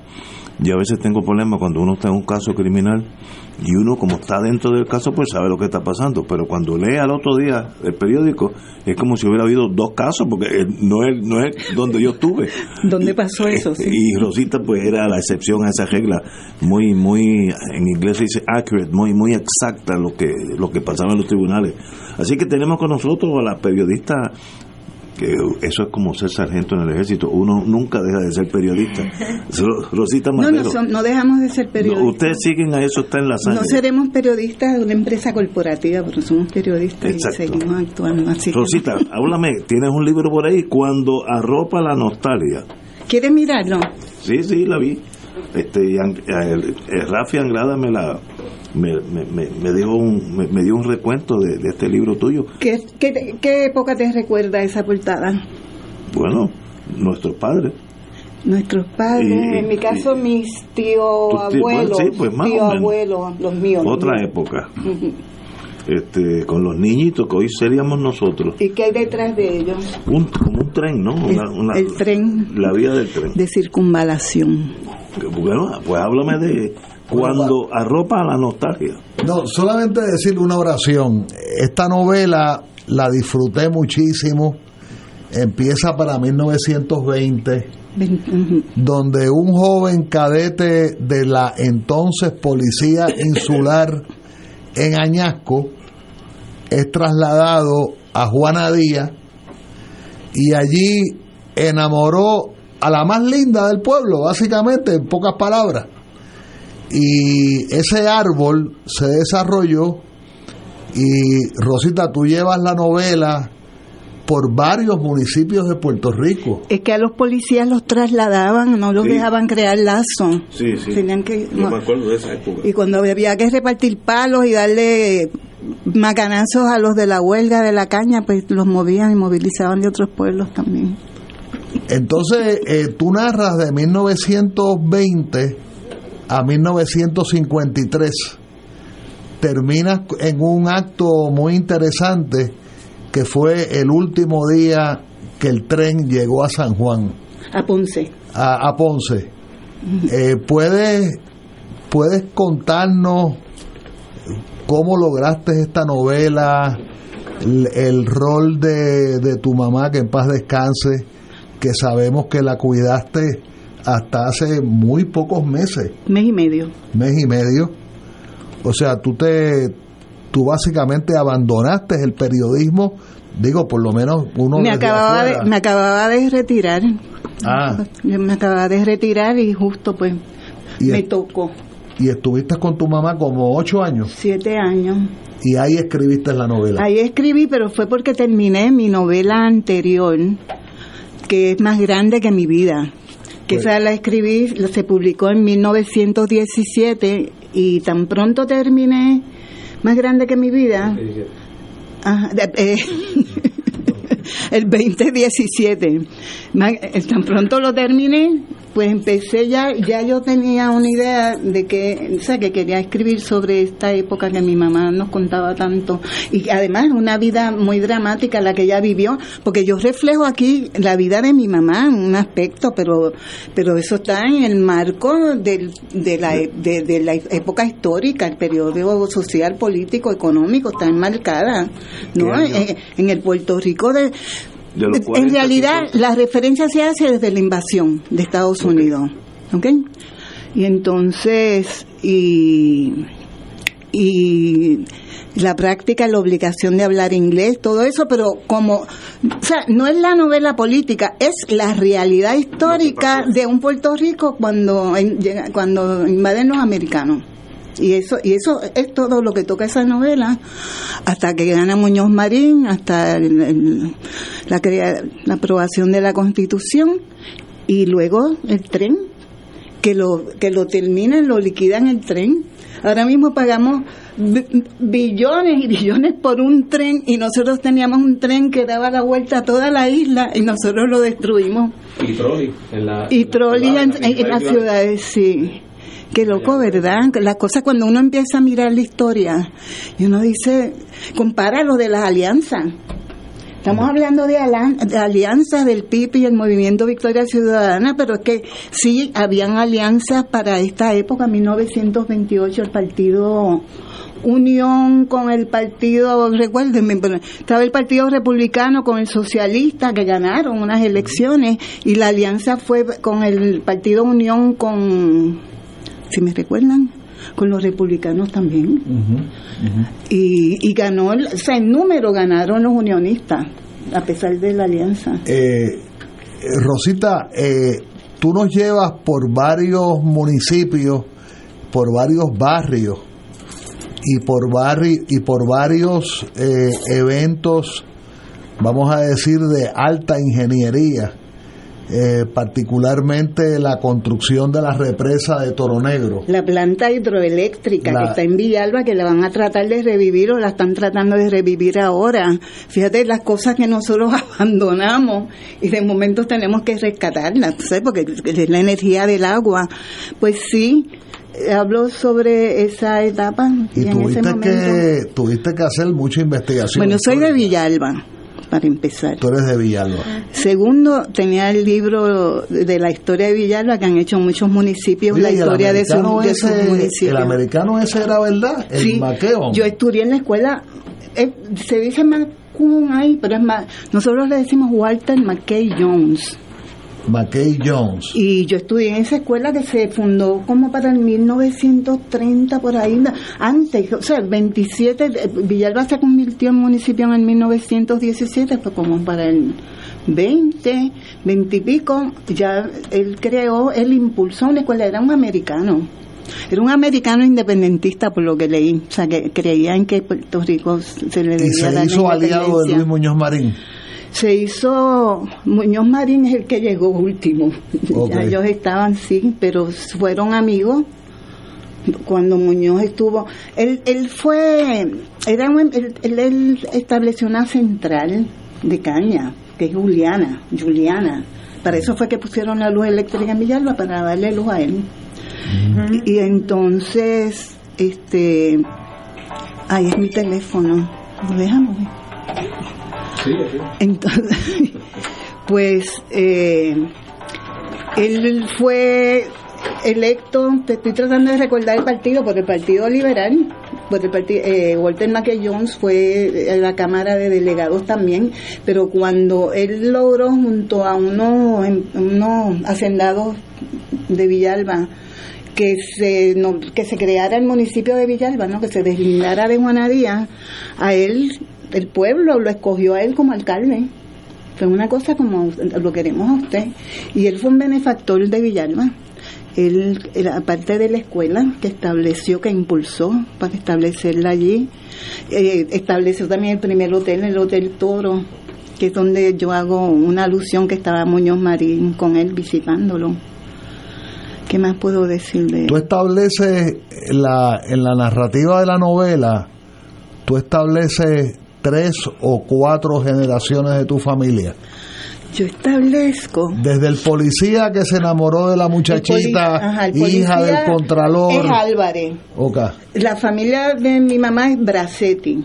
Y Bracetti de los de verdura. Bueno, cambian los apellidos porque aquí cuando llegaban los europeos y los los corsos y todos españolizaban sus apellidos. Entonces eso es lo que se explica porque unos Gracetti como Mariana, que aparece también con Y a veces, Mariana, y a veces con, con I latina, cambiarse, españolizaban los apellidos aquí le quitaban el, pues, el hombre o el español o la Z o lo que fuera, los españolizaban.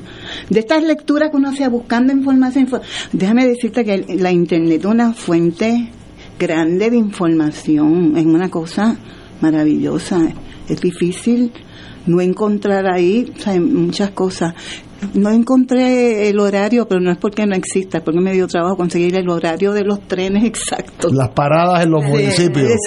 sí, pero sé que si buscabas y buscabas tenía que haber...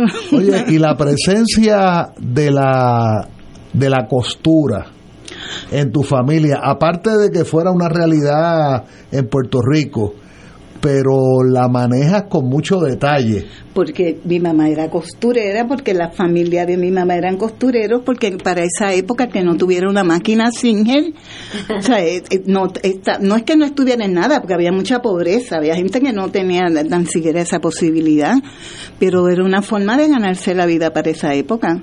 A mí mi mamá nos hacía la ropa, mi mamá y a mí, y a mi hermana también, en una época a todo el mundo, hacia trajes de boda, trajes para una coronación, trajes para un bautismo, trajes para lo que tú quisieras.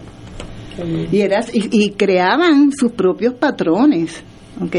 Y tú desarrollas una, ¿verdad? Una narrativa donde donde tu, me imagino tu abuelo, bisabuelo, eh, policía, eh, llega a la, había sido herido eh, en una trifulca eh, con antelación a la masacre de Ponce y cuando él llega a la masacre cuando llega la cuando ocurre la masacre. cuando ocurre la masacre él logra identificar que una de las víctimas era su hermano ah no ahora vamos quién es el personaje ahí es un sargento ajá Ah, el sargento, claro. Es un sargento. Era el jefe de, que era el de jefe, Álvarez. Sí, claro. era el jefe de Álvarez.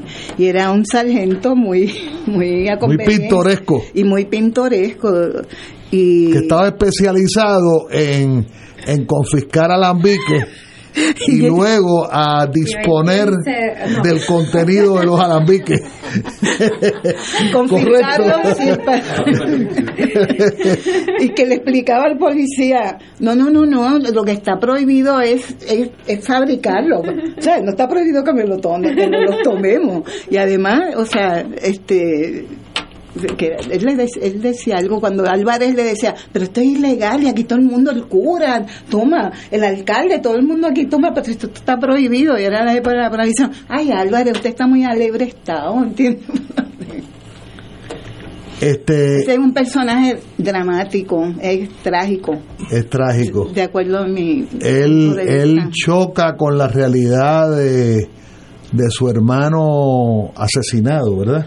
Bueno, su hermano era un, un cadete Un cadete. nacionalista. ¿Ese cadete, eh, es- ese nacionalista existió o el nombre... Pero no me preguntes lo que es ficción. Bueno, no, claro, porque es No que te voy a decir, no, no me te- vas a dar el secreto. No, pero la lista de los nacionalistas también Claro, está en la claro. internet, todo está en la internet. A mí me, a mí me, me llamó mucho la atención eh, el tema, eh, ¿verdad?, eterno en Puerto Rico del alcoholismo, del alcoholismo, de cómo puede destruir eh, familias, ¿verdad? Eh, y, y los efectos que eso tiene típicamente al interior del hogar, eh, típicamente. Y también eh, una concomitante de eso, que eran la- las entonces enfermedades venéreas. También. Es algo que, que sabemos que existió, eh, Existe. que existe y que tenemos los mismos problemas. Sí. Eh, ese- sí, O sea, podemos trasladar esa época a esta y encajaría perfectamente. Claro. Lo único que no encaja son unos edificios, uno, uno- los políticos encajan. Claro. este encajan no, muchos desencajan hoy en la actualidad ¿Cuál es- Cuando uno escribe un libro, usualmente uno tiene una razón, una misión. Con este libro, ¿cuál es tu legado para la futura generación? yo aparte de que quise dejar la historia de, de- de mi familia verdad ahí para la historia porque fíjate de los Bracetti solamente quedaba mi mamá de esa cepa y mi tía que está viva todavía tiene 90 años pero después de eso desaparecen todos los, era una familia numerosa y todos han muerto. Esto yo intenté conseguir a ellos. Yo subí esta foto a la internet para ver si, si los reconocían y me podían identificar porque ella era la prima de mi mamá. Mi mamá se querían Y mucho. representa la era esa de tus padres. sí ellos eran los tíos de mi madre. Mi mamá nació en el 1923 Y el libro, pues, representa esa época. toda esa época hasta hasta bueno hasta, sí la primera mitad del siglo XX Interesantísimo. lo bueno lo malo hasta el 53 con el tren Cuando eliminan el tren. Cuando, ah, cuando eliminan el tren. Sí. Una decisión sabia de los No, de ese momento. uno de los disparates Pero, más pero grandes sería bonito averiguar, como historiador, qué se le metió por dentro a todos los políticos para eliminar el tren. Pues tiene que haber habido una razón. estaba la Ford, eh, eh, ya ya los carros ya estaban en Puerto Rico, ya la gente se estaba acostumbrando también A los eh, sí, a los automóviles, este básicamente tiene Es que interesantísimo si uno lee los periódicos de, de esa semana o esos meses en los que se en los que se toma esa decisión, porque es una decisión que se toma en la legislatura.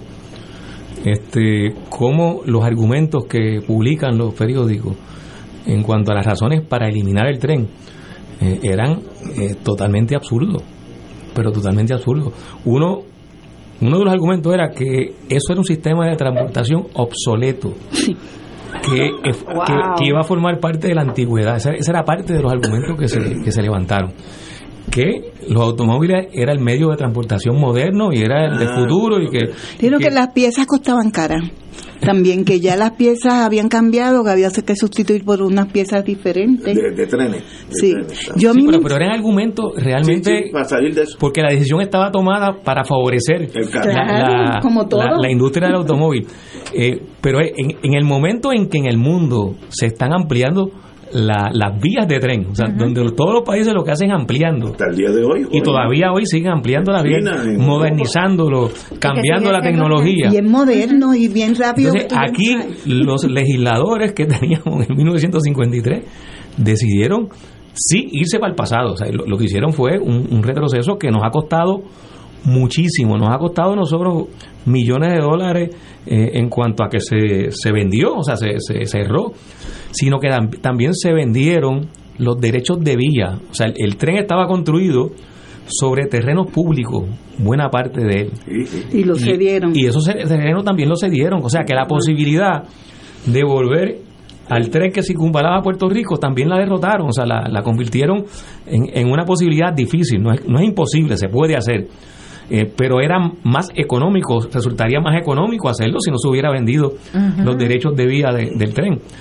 Entonces también en cuanto al, al, diseño urbano, nos fuimos también por, por, por lo peor, porque el diseño urbano que se empezó a implantar fue a favor del automóvil y en contra de la transportación colectiva. Y carreteras y a tapar vías de tren. Exacto, crear, construir más carreteras, eh, las ampliaciones urbanas estaban desconectadas de los centros urbanos tradicionales, se empezaron a crear eh, islas, que, que, a eso es lo que se le llama de paramo urbano donde se, se salta lo que es el territorio urbano construido y se brinca a construir kilómetros más allá, nuevas eh, construcciones urbanas que no tienen conexión con el centro urbano tradicional y que como se elimina el tren, la única opción que tiene la gente que vive o se muda o compra esa residencia es comprarse un automóvil. Un carro, este, eh, eh, esa fue la esa fue la barbaridad que se cometió y que todavía la estamos pagando y que el, el precio más alto, bueno, uno de los precios más altos es eh, la, la, la, disfuncionalidad del tren urbano que costó sobre 2.300 millones. de carreteras y, y entonces, claro, la, la cantidad de carreteras que siguen siendo insuficientes para un, un, parque automotriz o para una cantidad de automóviles que sigue creciendo porque en la medida que se construyen más carreteras se fomenta comprar más automóviles.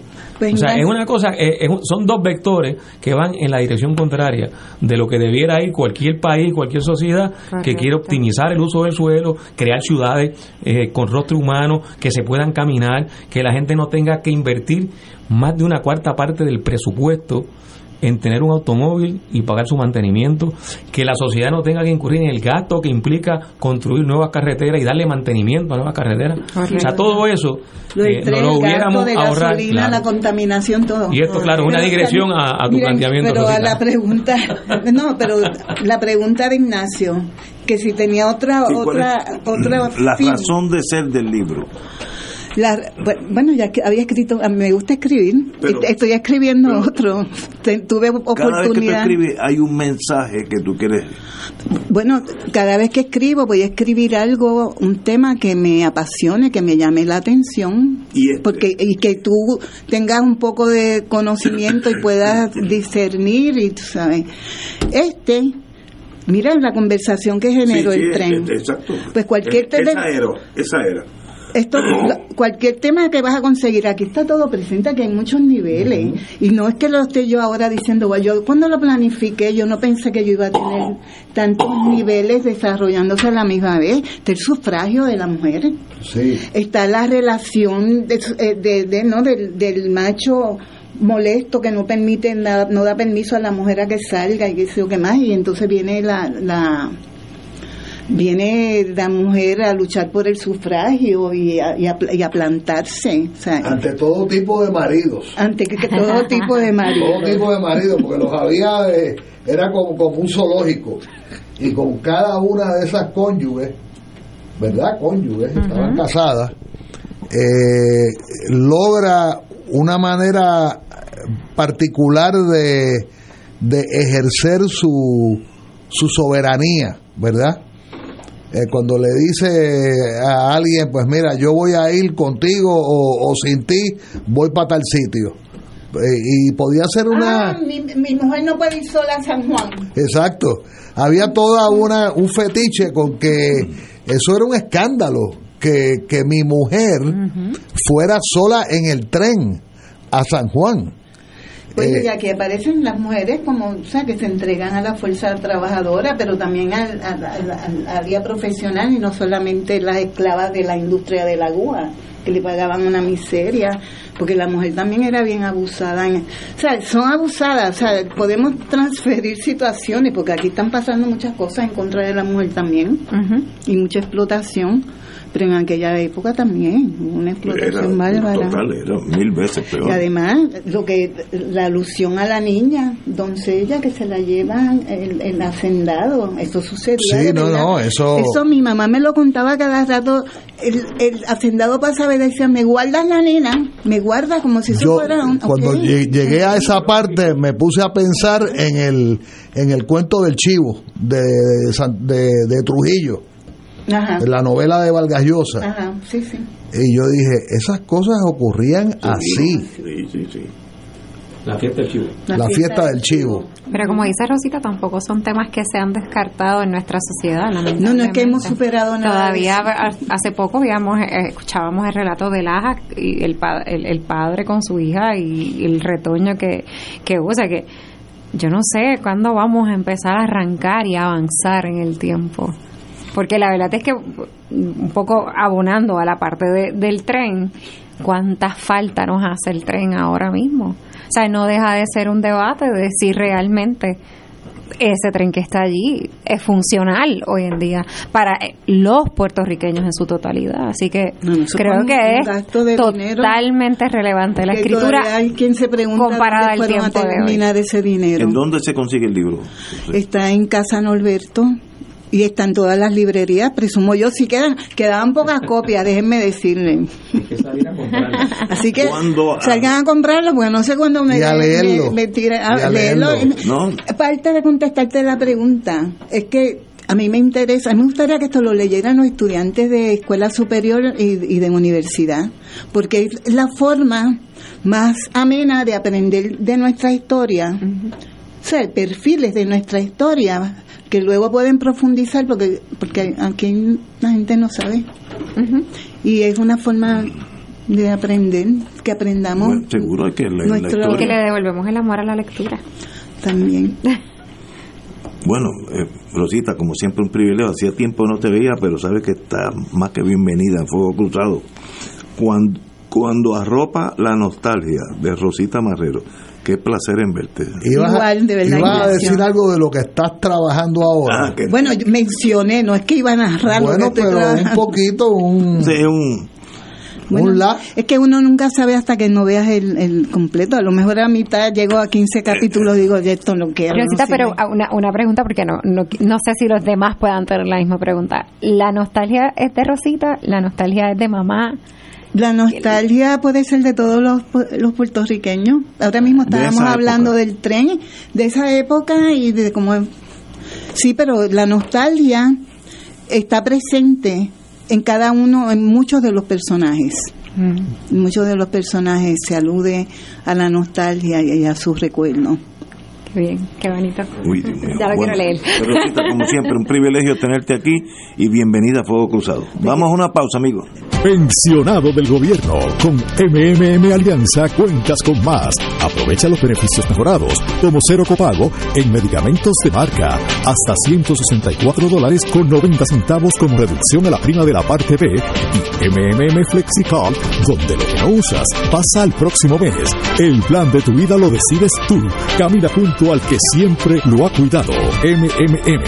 MMM Healthcare LLC es un plan HMOPOS con contrato Medicare. La afiliación en MMM depende de la renovación del contrato. Beneficios varían por cubierta, endoso pagado. Fuego Cruzado está contigo en todo Puerto Rico. Regresa Caribe Gitano, el grupo que revolucionó la industria musical mezclando la rumba flamenca con ritmos caribeños. Regresa en su versión original. Ana Marta, Carlos Esteban, Ruco y Eduardo se unen para presentar Caribe Gitano, el encuentro inevitable. El sábado 4 de noviembre en Monero Café Teatro y Bar. Boletos en tiquetera. Te invita Don Q y Sazón se solicitan donantes de sangre para el paciente Radamés Rivera Crespo, recluido en el Hospital del Maestro. Los posibles donantes, favor de comunicarse con el Banco de Sangre Servicios Mutuos al 787-751-6115. 751-6115 con la señora Carmen González. Servicio público de esta emisora. Escucha los sábados a las 5 de la tarde para servirte un programa del Colegio de Profesionales del Trabajo Social de Puerto Rico con los temas de interés a la comunidad. Recuerda, los sábados a las 5 de la tarde para servirte por Radio Paz 810. Y ahora continúa Fuego Cruzado.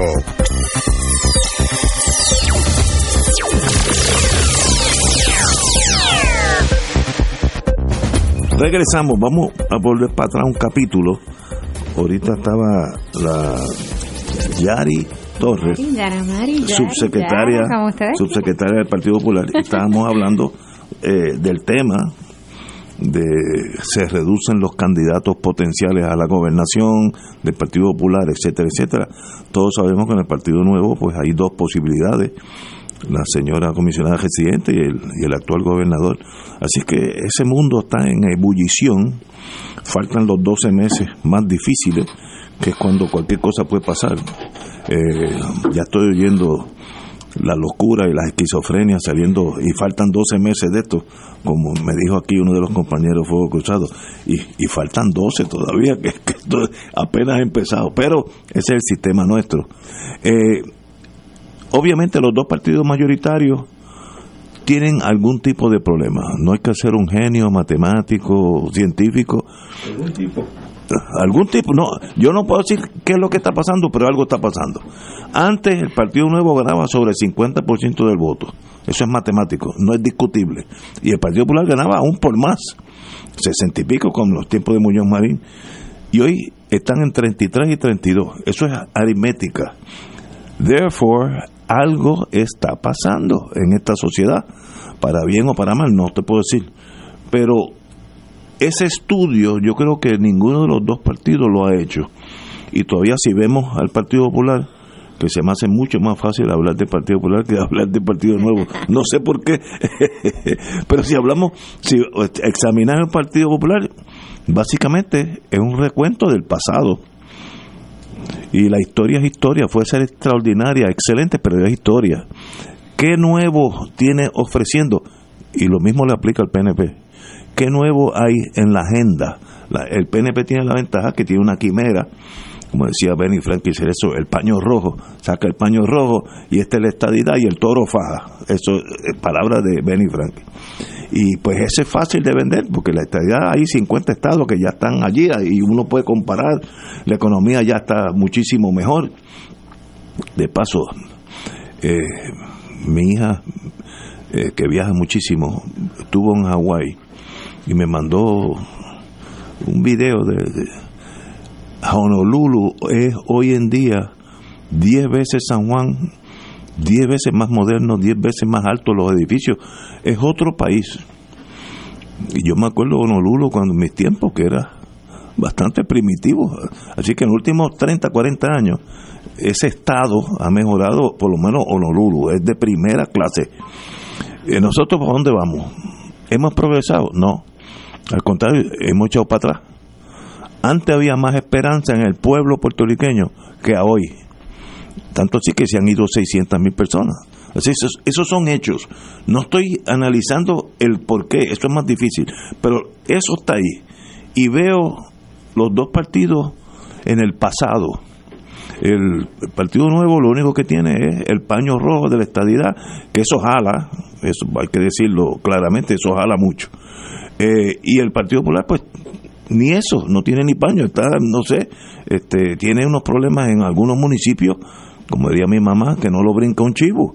Eh, entonces, es un partido atolondrado, necesita un liderato que diga, este es el Partido Popular, para esto vivimos, queremos hacer esto, o sea, que haya una agenda, no esta cosa nebulosa, yo estoy pensando, hay que analizar, no, no, en Puerto Rico se ha analizado todo demasiado, eh, y sencillamente es, ese liderato hace más falta en el Partido Popular que en el Partido Nuevo. Ah, viene un factor ahora, que para nosotros los apostadores para las elecciones es un factor peligroso, que es que hay un factor que no puedo calibrar porque no lo conozco, que es Victoria Ciudadana Dash PIP. Eso va a dar más votos la próxima vez. Si gana más votos, pues puede variar el panorama político, político partidista en Puerto Rico si uno fuera a apostar y hay un factor tan importante como Victoria Ciudadana Dash PIP, eh, se hace más peligroso apostar porque hay un factor que tú no, no, puedes calibrarlo. Yo sé los votos que va a sacar el PNP, más o menos. Va a estar por donde están. Y sé los votos que va a salir el particular, más o menos están por estar. ¿Eso qué quiere decir? Pues nada, todo sigue igual, la economía. Eh, yo, como dije, he dicho varias veces, yo tuve que ir un día, hace unos años, dos o tres años, a Jamaica, eh, un fin de semana, pues hay un cliente que yo tuve hace muchos años que por razones que no puedo indicar no puede eh, entrar al territorio norteamericano.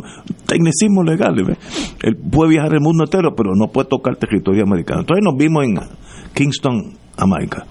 Eh, y las carreteras en, en, Jamaica, sin EPA, sin nada, sin nada, sin FEMA, estaban muchísimo mejor que las nuestras.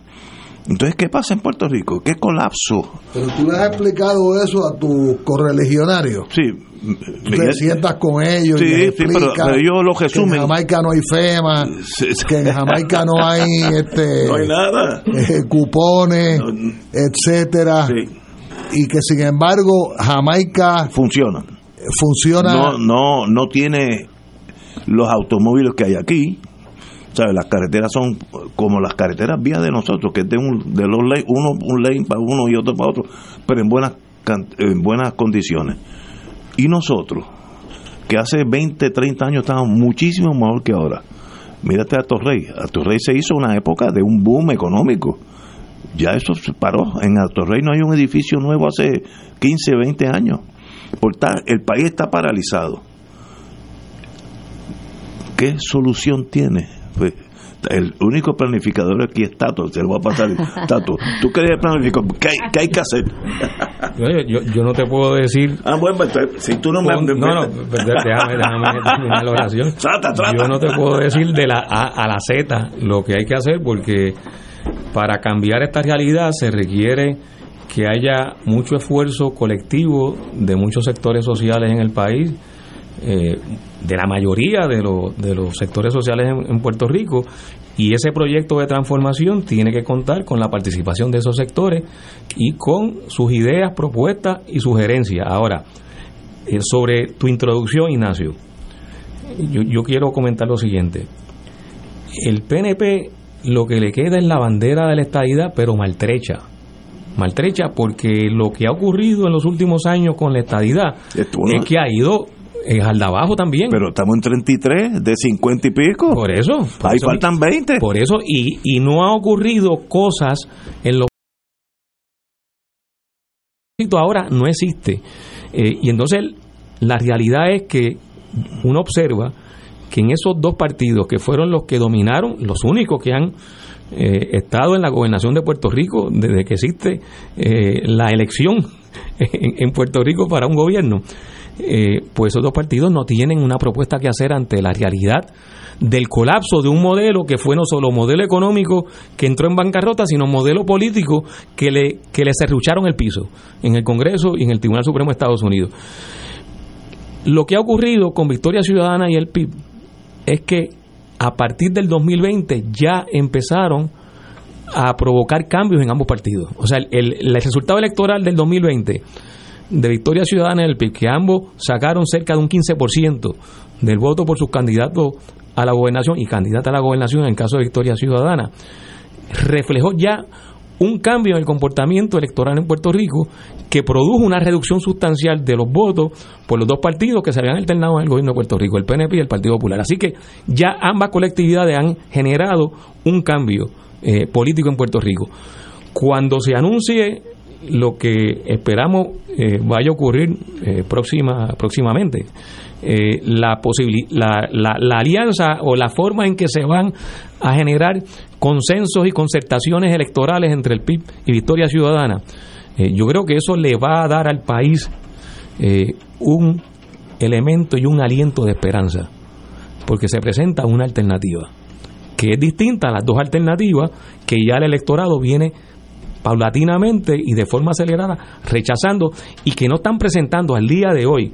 Eh, si mañana eh, viene un planteamiento distinto, pues lo discutiremos, pero hasta el día de hoy ni el PNP ni el Partido Popular están trayendo un planteamiento nuevo, un planteamiento que sea distinto al que ya eh, han dependido por las pasadas por las pasadas décadas y esa nueva alternativa yo creo que es la que le presenta realmente posibilidades de futuro al país porque hay además coincidencia en propuestas que van directo a los problemas económicos y políticos que tenemos, problemas sociales además, eh, y que casi también son consensos del país, pero que ni el PNP ni el Partido Popular lo han logrado implantar por distintas razones. Vamos a ir a una pausa y regresamos con el final de Fuego Cruzado. Yo quiero a alguien que me acompañe, que me lleve cositas a casa, que pueda hablar por teléfono, alguien que esté conmigo. Afiliado de Triple S Advantage, estamos contigo. Con la aplicación Triple S en casa, te llevamos salud a tu hogar para que no te pierdas ni una receta. Es fácil de usar y tú o tu cuidador pueden hacer la orden. Además, con Teleconsulta MD, tienes acceso a tus citas médicas virtuales desde tu hogar. Elige vivir en salud con Triple S Advantage. Actor pagado. Fuego Cruzado está contigo en todo Puerto Rico.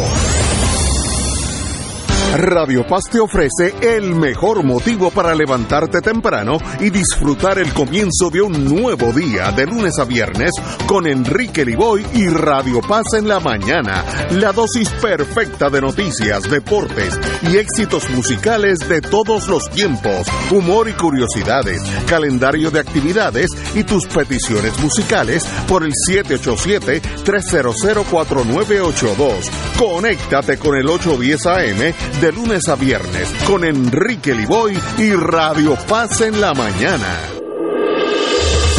Fuego Cruzado, el programa de más credibilidad en la radio puertorriqueña, es ahora la tribuna abierta de análisis noticioso, con diversas perspectivas que exploran el trasfondo de lo que acontece a diario y cómo nos afecta. Escucha Ignacio Rivera y sus panelistas invitados de lunes a viernes en Fuego Cruzado en transmisión diferida a las 10 de la noche por Oro 92.5 FM. Buenos días familia. Es la casa a la que siempre puedes llegar sin invitación. A las 10 de la mañana, Judith Felicie es tu anfitriona para conversar sobre medicina, psiquiatría de niños y adolescentes, artes, derecho, valores y fe. Todos los días por Radio Paz 810 AM. Buenos días familia, donde una conversación parece demasiado corta. Buenos días familia, de lunes a viernes por Radio Paz 810 AM. Y ahora continúa Fuego Cruzado.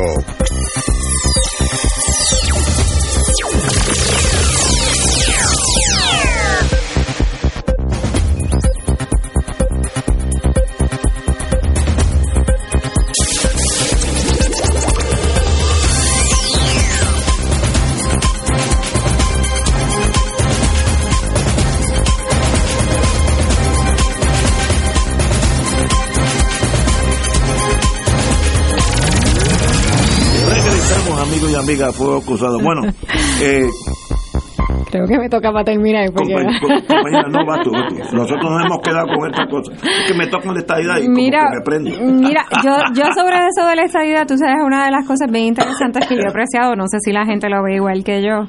El Partido Nuevo Progresista siempre, ¿verdad? Su postandarte siempre es la estadidad, la estadidad, la estadidad. Pero sería bien interesante eh, cuando el alcalde de San Sebastián, por el proyecto Dignidad, eh, arrebate esa candidatura a la gobernación, porque eso es un estadista. O sea que vamos a tener por primera vez una papeleta de dos, dos partidos estadistas en Puerto Rico. Uno que ha agotado los remedios hasta con el batallón de la estadidad y no ha pasado nada. y otro que vamos a ver cómo empiezan a decirnos que van a ser la solución del estatus. es, innegable que dignidad le hace daño al Partido Nuevo. Voto que caiga en, dignidad es un voto menos PNP. Allí no hay de otro partido. Esto es la derecha del PNP. Por eso es el Partido Demócrata y el Partido Republicano. y vamos a tener dos candidatos estadistas. mientras más crezca dignidad, más se disminuye el PNP. La vida es como es, no como me gustaría que fuera, tú sabes. Pero yo quería, ¿verdad?, un poco pues hablar de, de la preocupación de si el Partido Popular anda eh, dormido. Nosotros hace, vamos, pocos días, el 30 de octubre, hicimos una conferencia de prensa donde hablamos del plan de gobierno del país y ya empezamos a darle forma. La licenciada Lynn Figueroa, la licenciada Ingrid Colbert y como portavoz de ese proyecto va a estar el alcalde de Villalba, Luis Javier Hernández. E, y se van a abrir mesas de trabajo eh, en todos los pueblos y en todos los distritos porque nosotros estamos conscientes, el Partido Popular, como yo les decía al principio, si quiere gobernar, pues que le diga al país, pues para qué y cuáles son las propuestas y cuáles son las ideas. Una vez que ganen, ¿qué van a hacer? Pero, eh, o sea, pero eso ya, ya está en funciones. Es decir, nosotros sabemos que hay que hacer cosas diferentes. Por ejemplo, este país tiene que tomar muy en serio los temas del cambio climático. Y, y, lo tiene que tomar ya como, como un asunto de, de, prioridad. O sea, no, no, puede ser un aplazamiento más.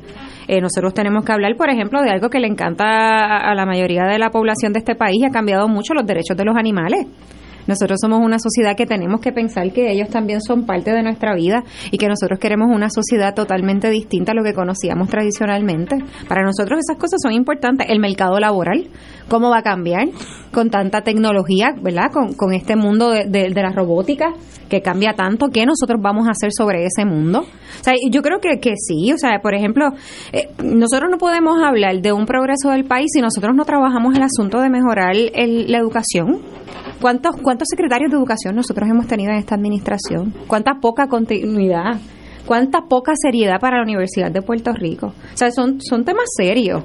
Eh, y yo lo único que les puedo decir es que aunque el Partido Popular Democrático es un partido longevo, que ha tenido, ¿verdad?, sus aciertos y sus desaciertos, por eso no hay quien lo niegue, ¿verdad? La historia es una y tú no puedes cambiarla por más que tú quieras, pero si hay unos protagonistas nuevos que estamos muy en serio mirando lo que realmente necesita nuestro país y lo hacemos con mucho compromiso y mucha seriedad. Me dice un popular, pero de izquierda, Igual así el nombre porque eh, estoy seguro que me autoriza Yeyo Ortiz Daliot. Ay, mi jefe. Pero dice, pero dice pero la ponencia de la compañera no incluye iniciativas sobre la descolonización. ¿Hay algo de eso? El Partido Popular no va a decir nada sobre la descolonización. Pues mira, lo único que nosotros estamos claros es que por más que Puerto Rico quiera hablar del estatus, el compañero socio de nosotros no quiere hablar del estatus. Y mientras eso ha pasado, por ejemplo, uno mira gobernanzas como las del Partido Nuevo Progresista, que todo es tratar de vendernos el sueño de la estadidad, mientras toda nuestra gobernanza, nuestra finanza y nuestro país se ha ido a la parángana hay temas tan serios como toda la cantidad de fondos federales que se han perdido por la inacción de esta administración que es increíble cómo nosotros vamos a tener que llegar un momento a la fecha de ver cómo los proyectos obligados se pierden por falta de inacción gubernamental. O sea, hay un montón de asuntos que son pertinentes, que son urgentes y que si nosotros queremos poner y empujar el tema de la conversación de la solución del estatus, pues por supuesto pero mientras hablamos de eso, tenemos que ponernos en serio a reconstruir la casa porque se nos está cayendo encima. Pero hay que hablar de eso. Pero hay que hablar de eso. Hay que hablar de eso y tiene que estar en la mesa. Pero mientras tanto, no podemos hacer como hace el Partido Nuevo Progresista, que todo es que me enfoco en la sombrilla de la estadidad. No, no, no, no. O sea, nosotros tenemos que resolver problemas serios como, como gobierno, como país y, y tomarlo con la responsabilidad que tiene. Pero pienso igual que Ignacio, o sea, no yo creo que el Partido Popular tiene un buen turno al bate y el país lo está mirando y lo está observando. Y si se equivoca, le puede costar y le puede costar caro. Y eso es una realidad, ¿verdad? Yo, yo, yo eso lo digo muy responsablemente, yo, Yara Maris Torres. Eh, y por eso, pues yo, yo pienso que no podemos perder el tiempo. Eh, y, me alegro muchísimo que ya se está hablando de este plan de gobierno porque es urgente hablar de nuestras prioridades. Eh, Ignacio, antes de irnos, hoy el compañero Pepe Molinelli me envió unas palabras del secretario general de Naciones Unidas relativas a, la masacre de Gaza. Y quiero citar unas oraciones y con eso nos despedimos. No pueden continuar los crímenes contra la población civil del bando que sea. En estos momentos más de 2.2 millones de palestinos están sin agua, energía eléctrica, comida y servicios médicos. Estas son palabras del secretario general de Naciones Unidas. Son bombardeados en los hospitales, escuelas, viviendas, edificios, mezquitas, parques, campos de refugiados y no pueden salir. La población está desesperada y traumatizada por el horror despiadado de los bombardeos masivos que continúan en este momento sobre Gaza. La matanza criminal de civiles inocentes cometida por Hamas en Israel no se sana con la matanza de miles de civiles inocentes en Gaza. La, la, de Israel paró, la de Gaza continúa. Hay que denunciar la injusticia, no podemos permanecer callados. Muy bien dicho por el jefe. 8.500 muertos ya hay en Gaza. Señores, tenemos que irnos, así que será hasta mañana, viernes, a las 17 horas.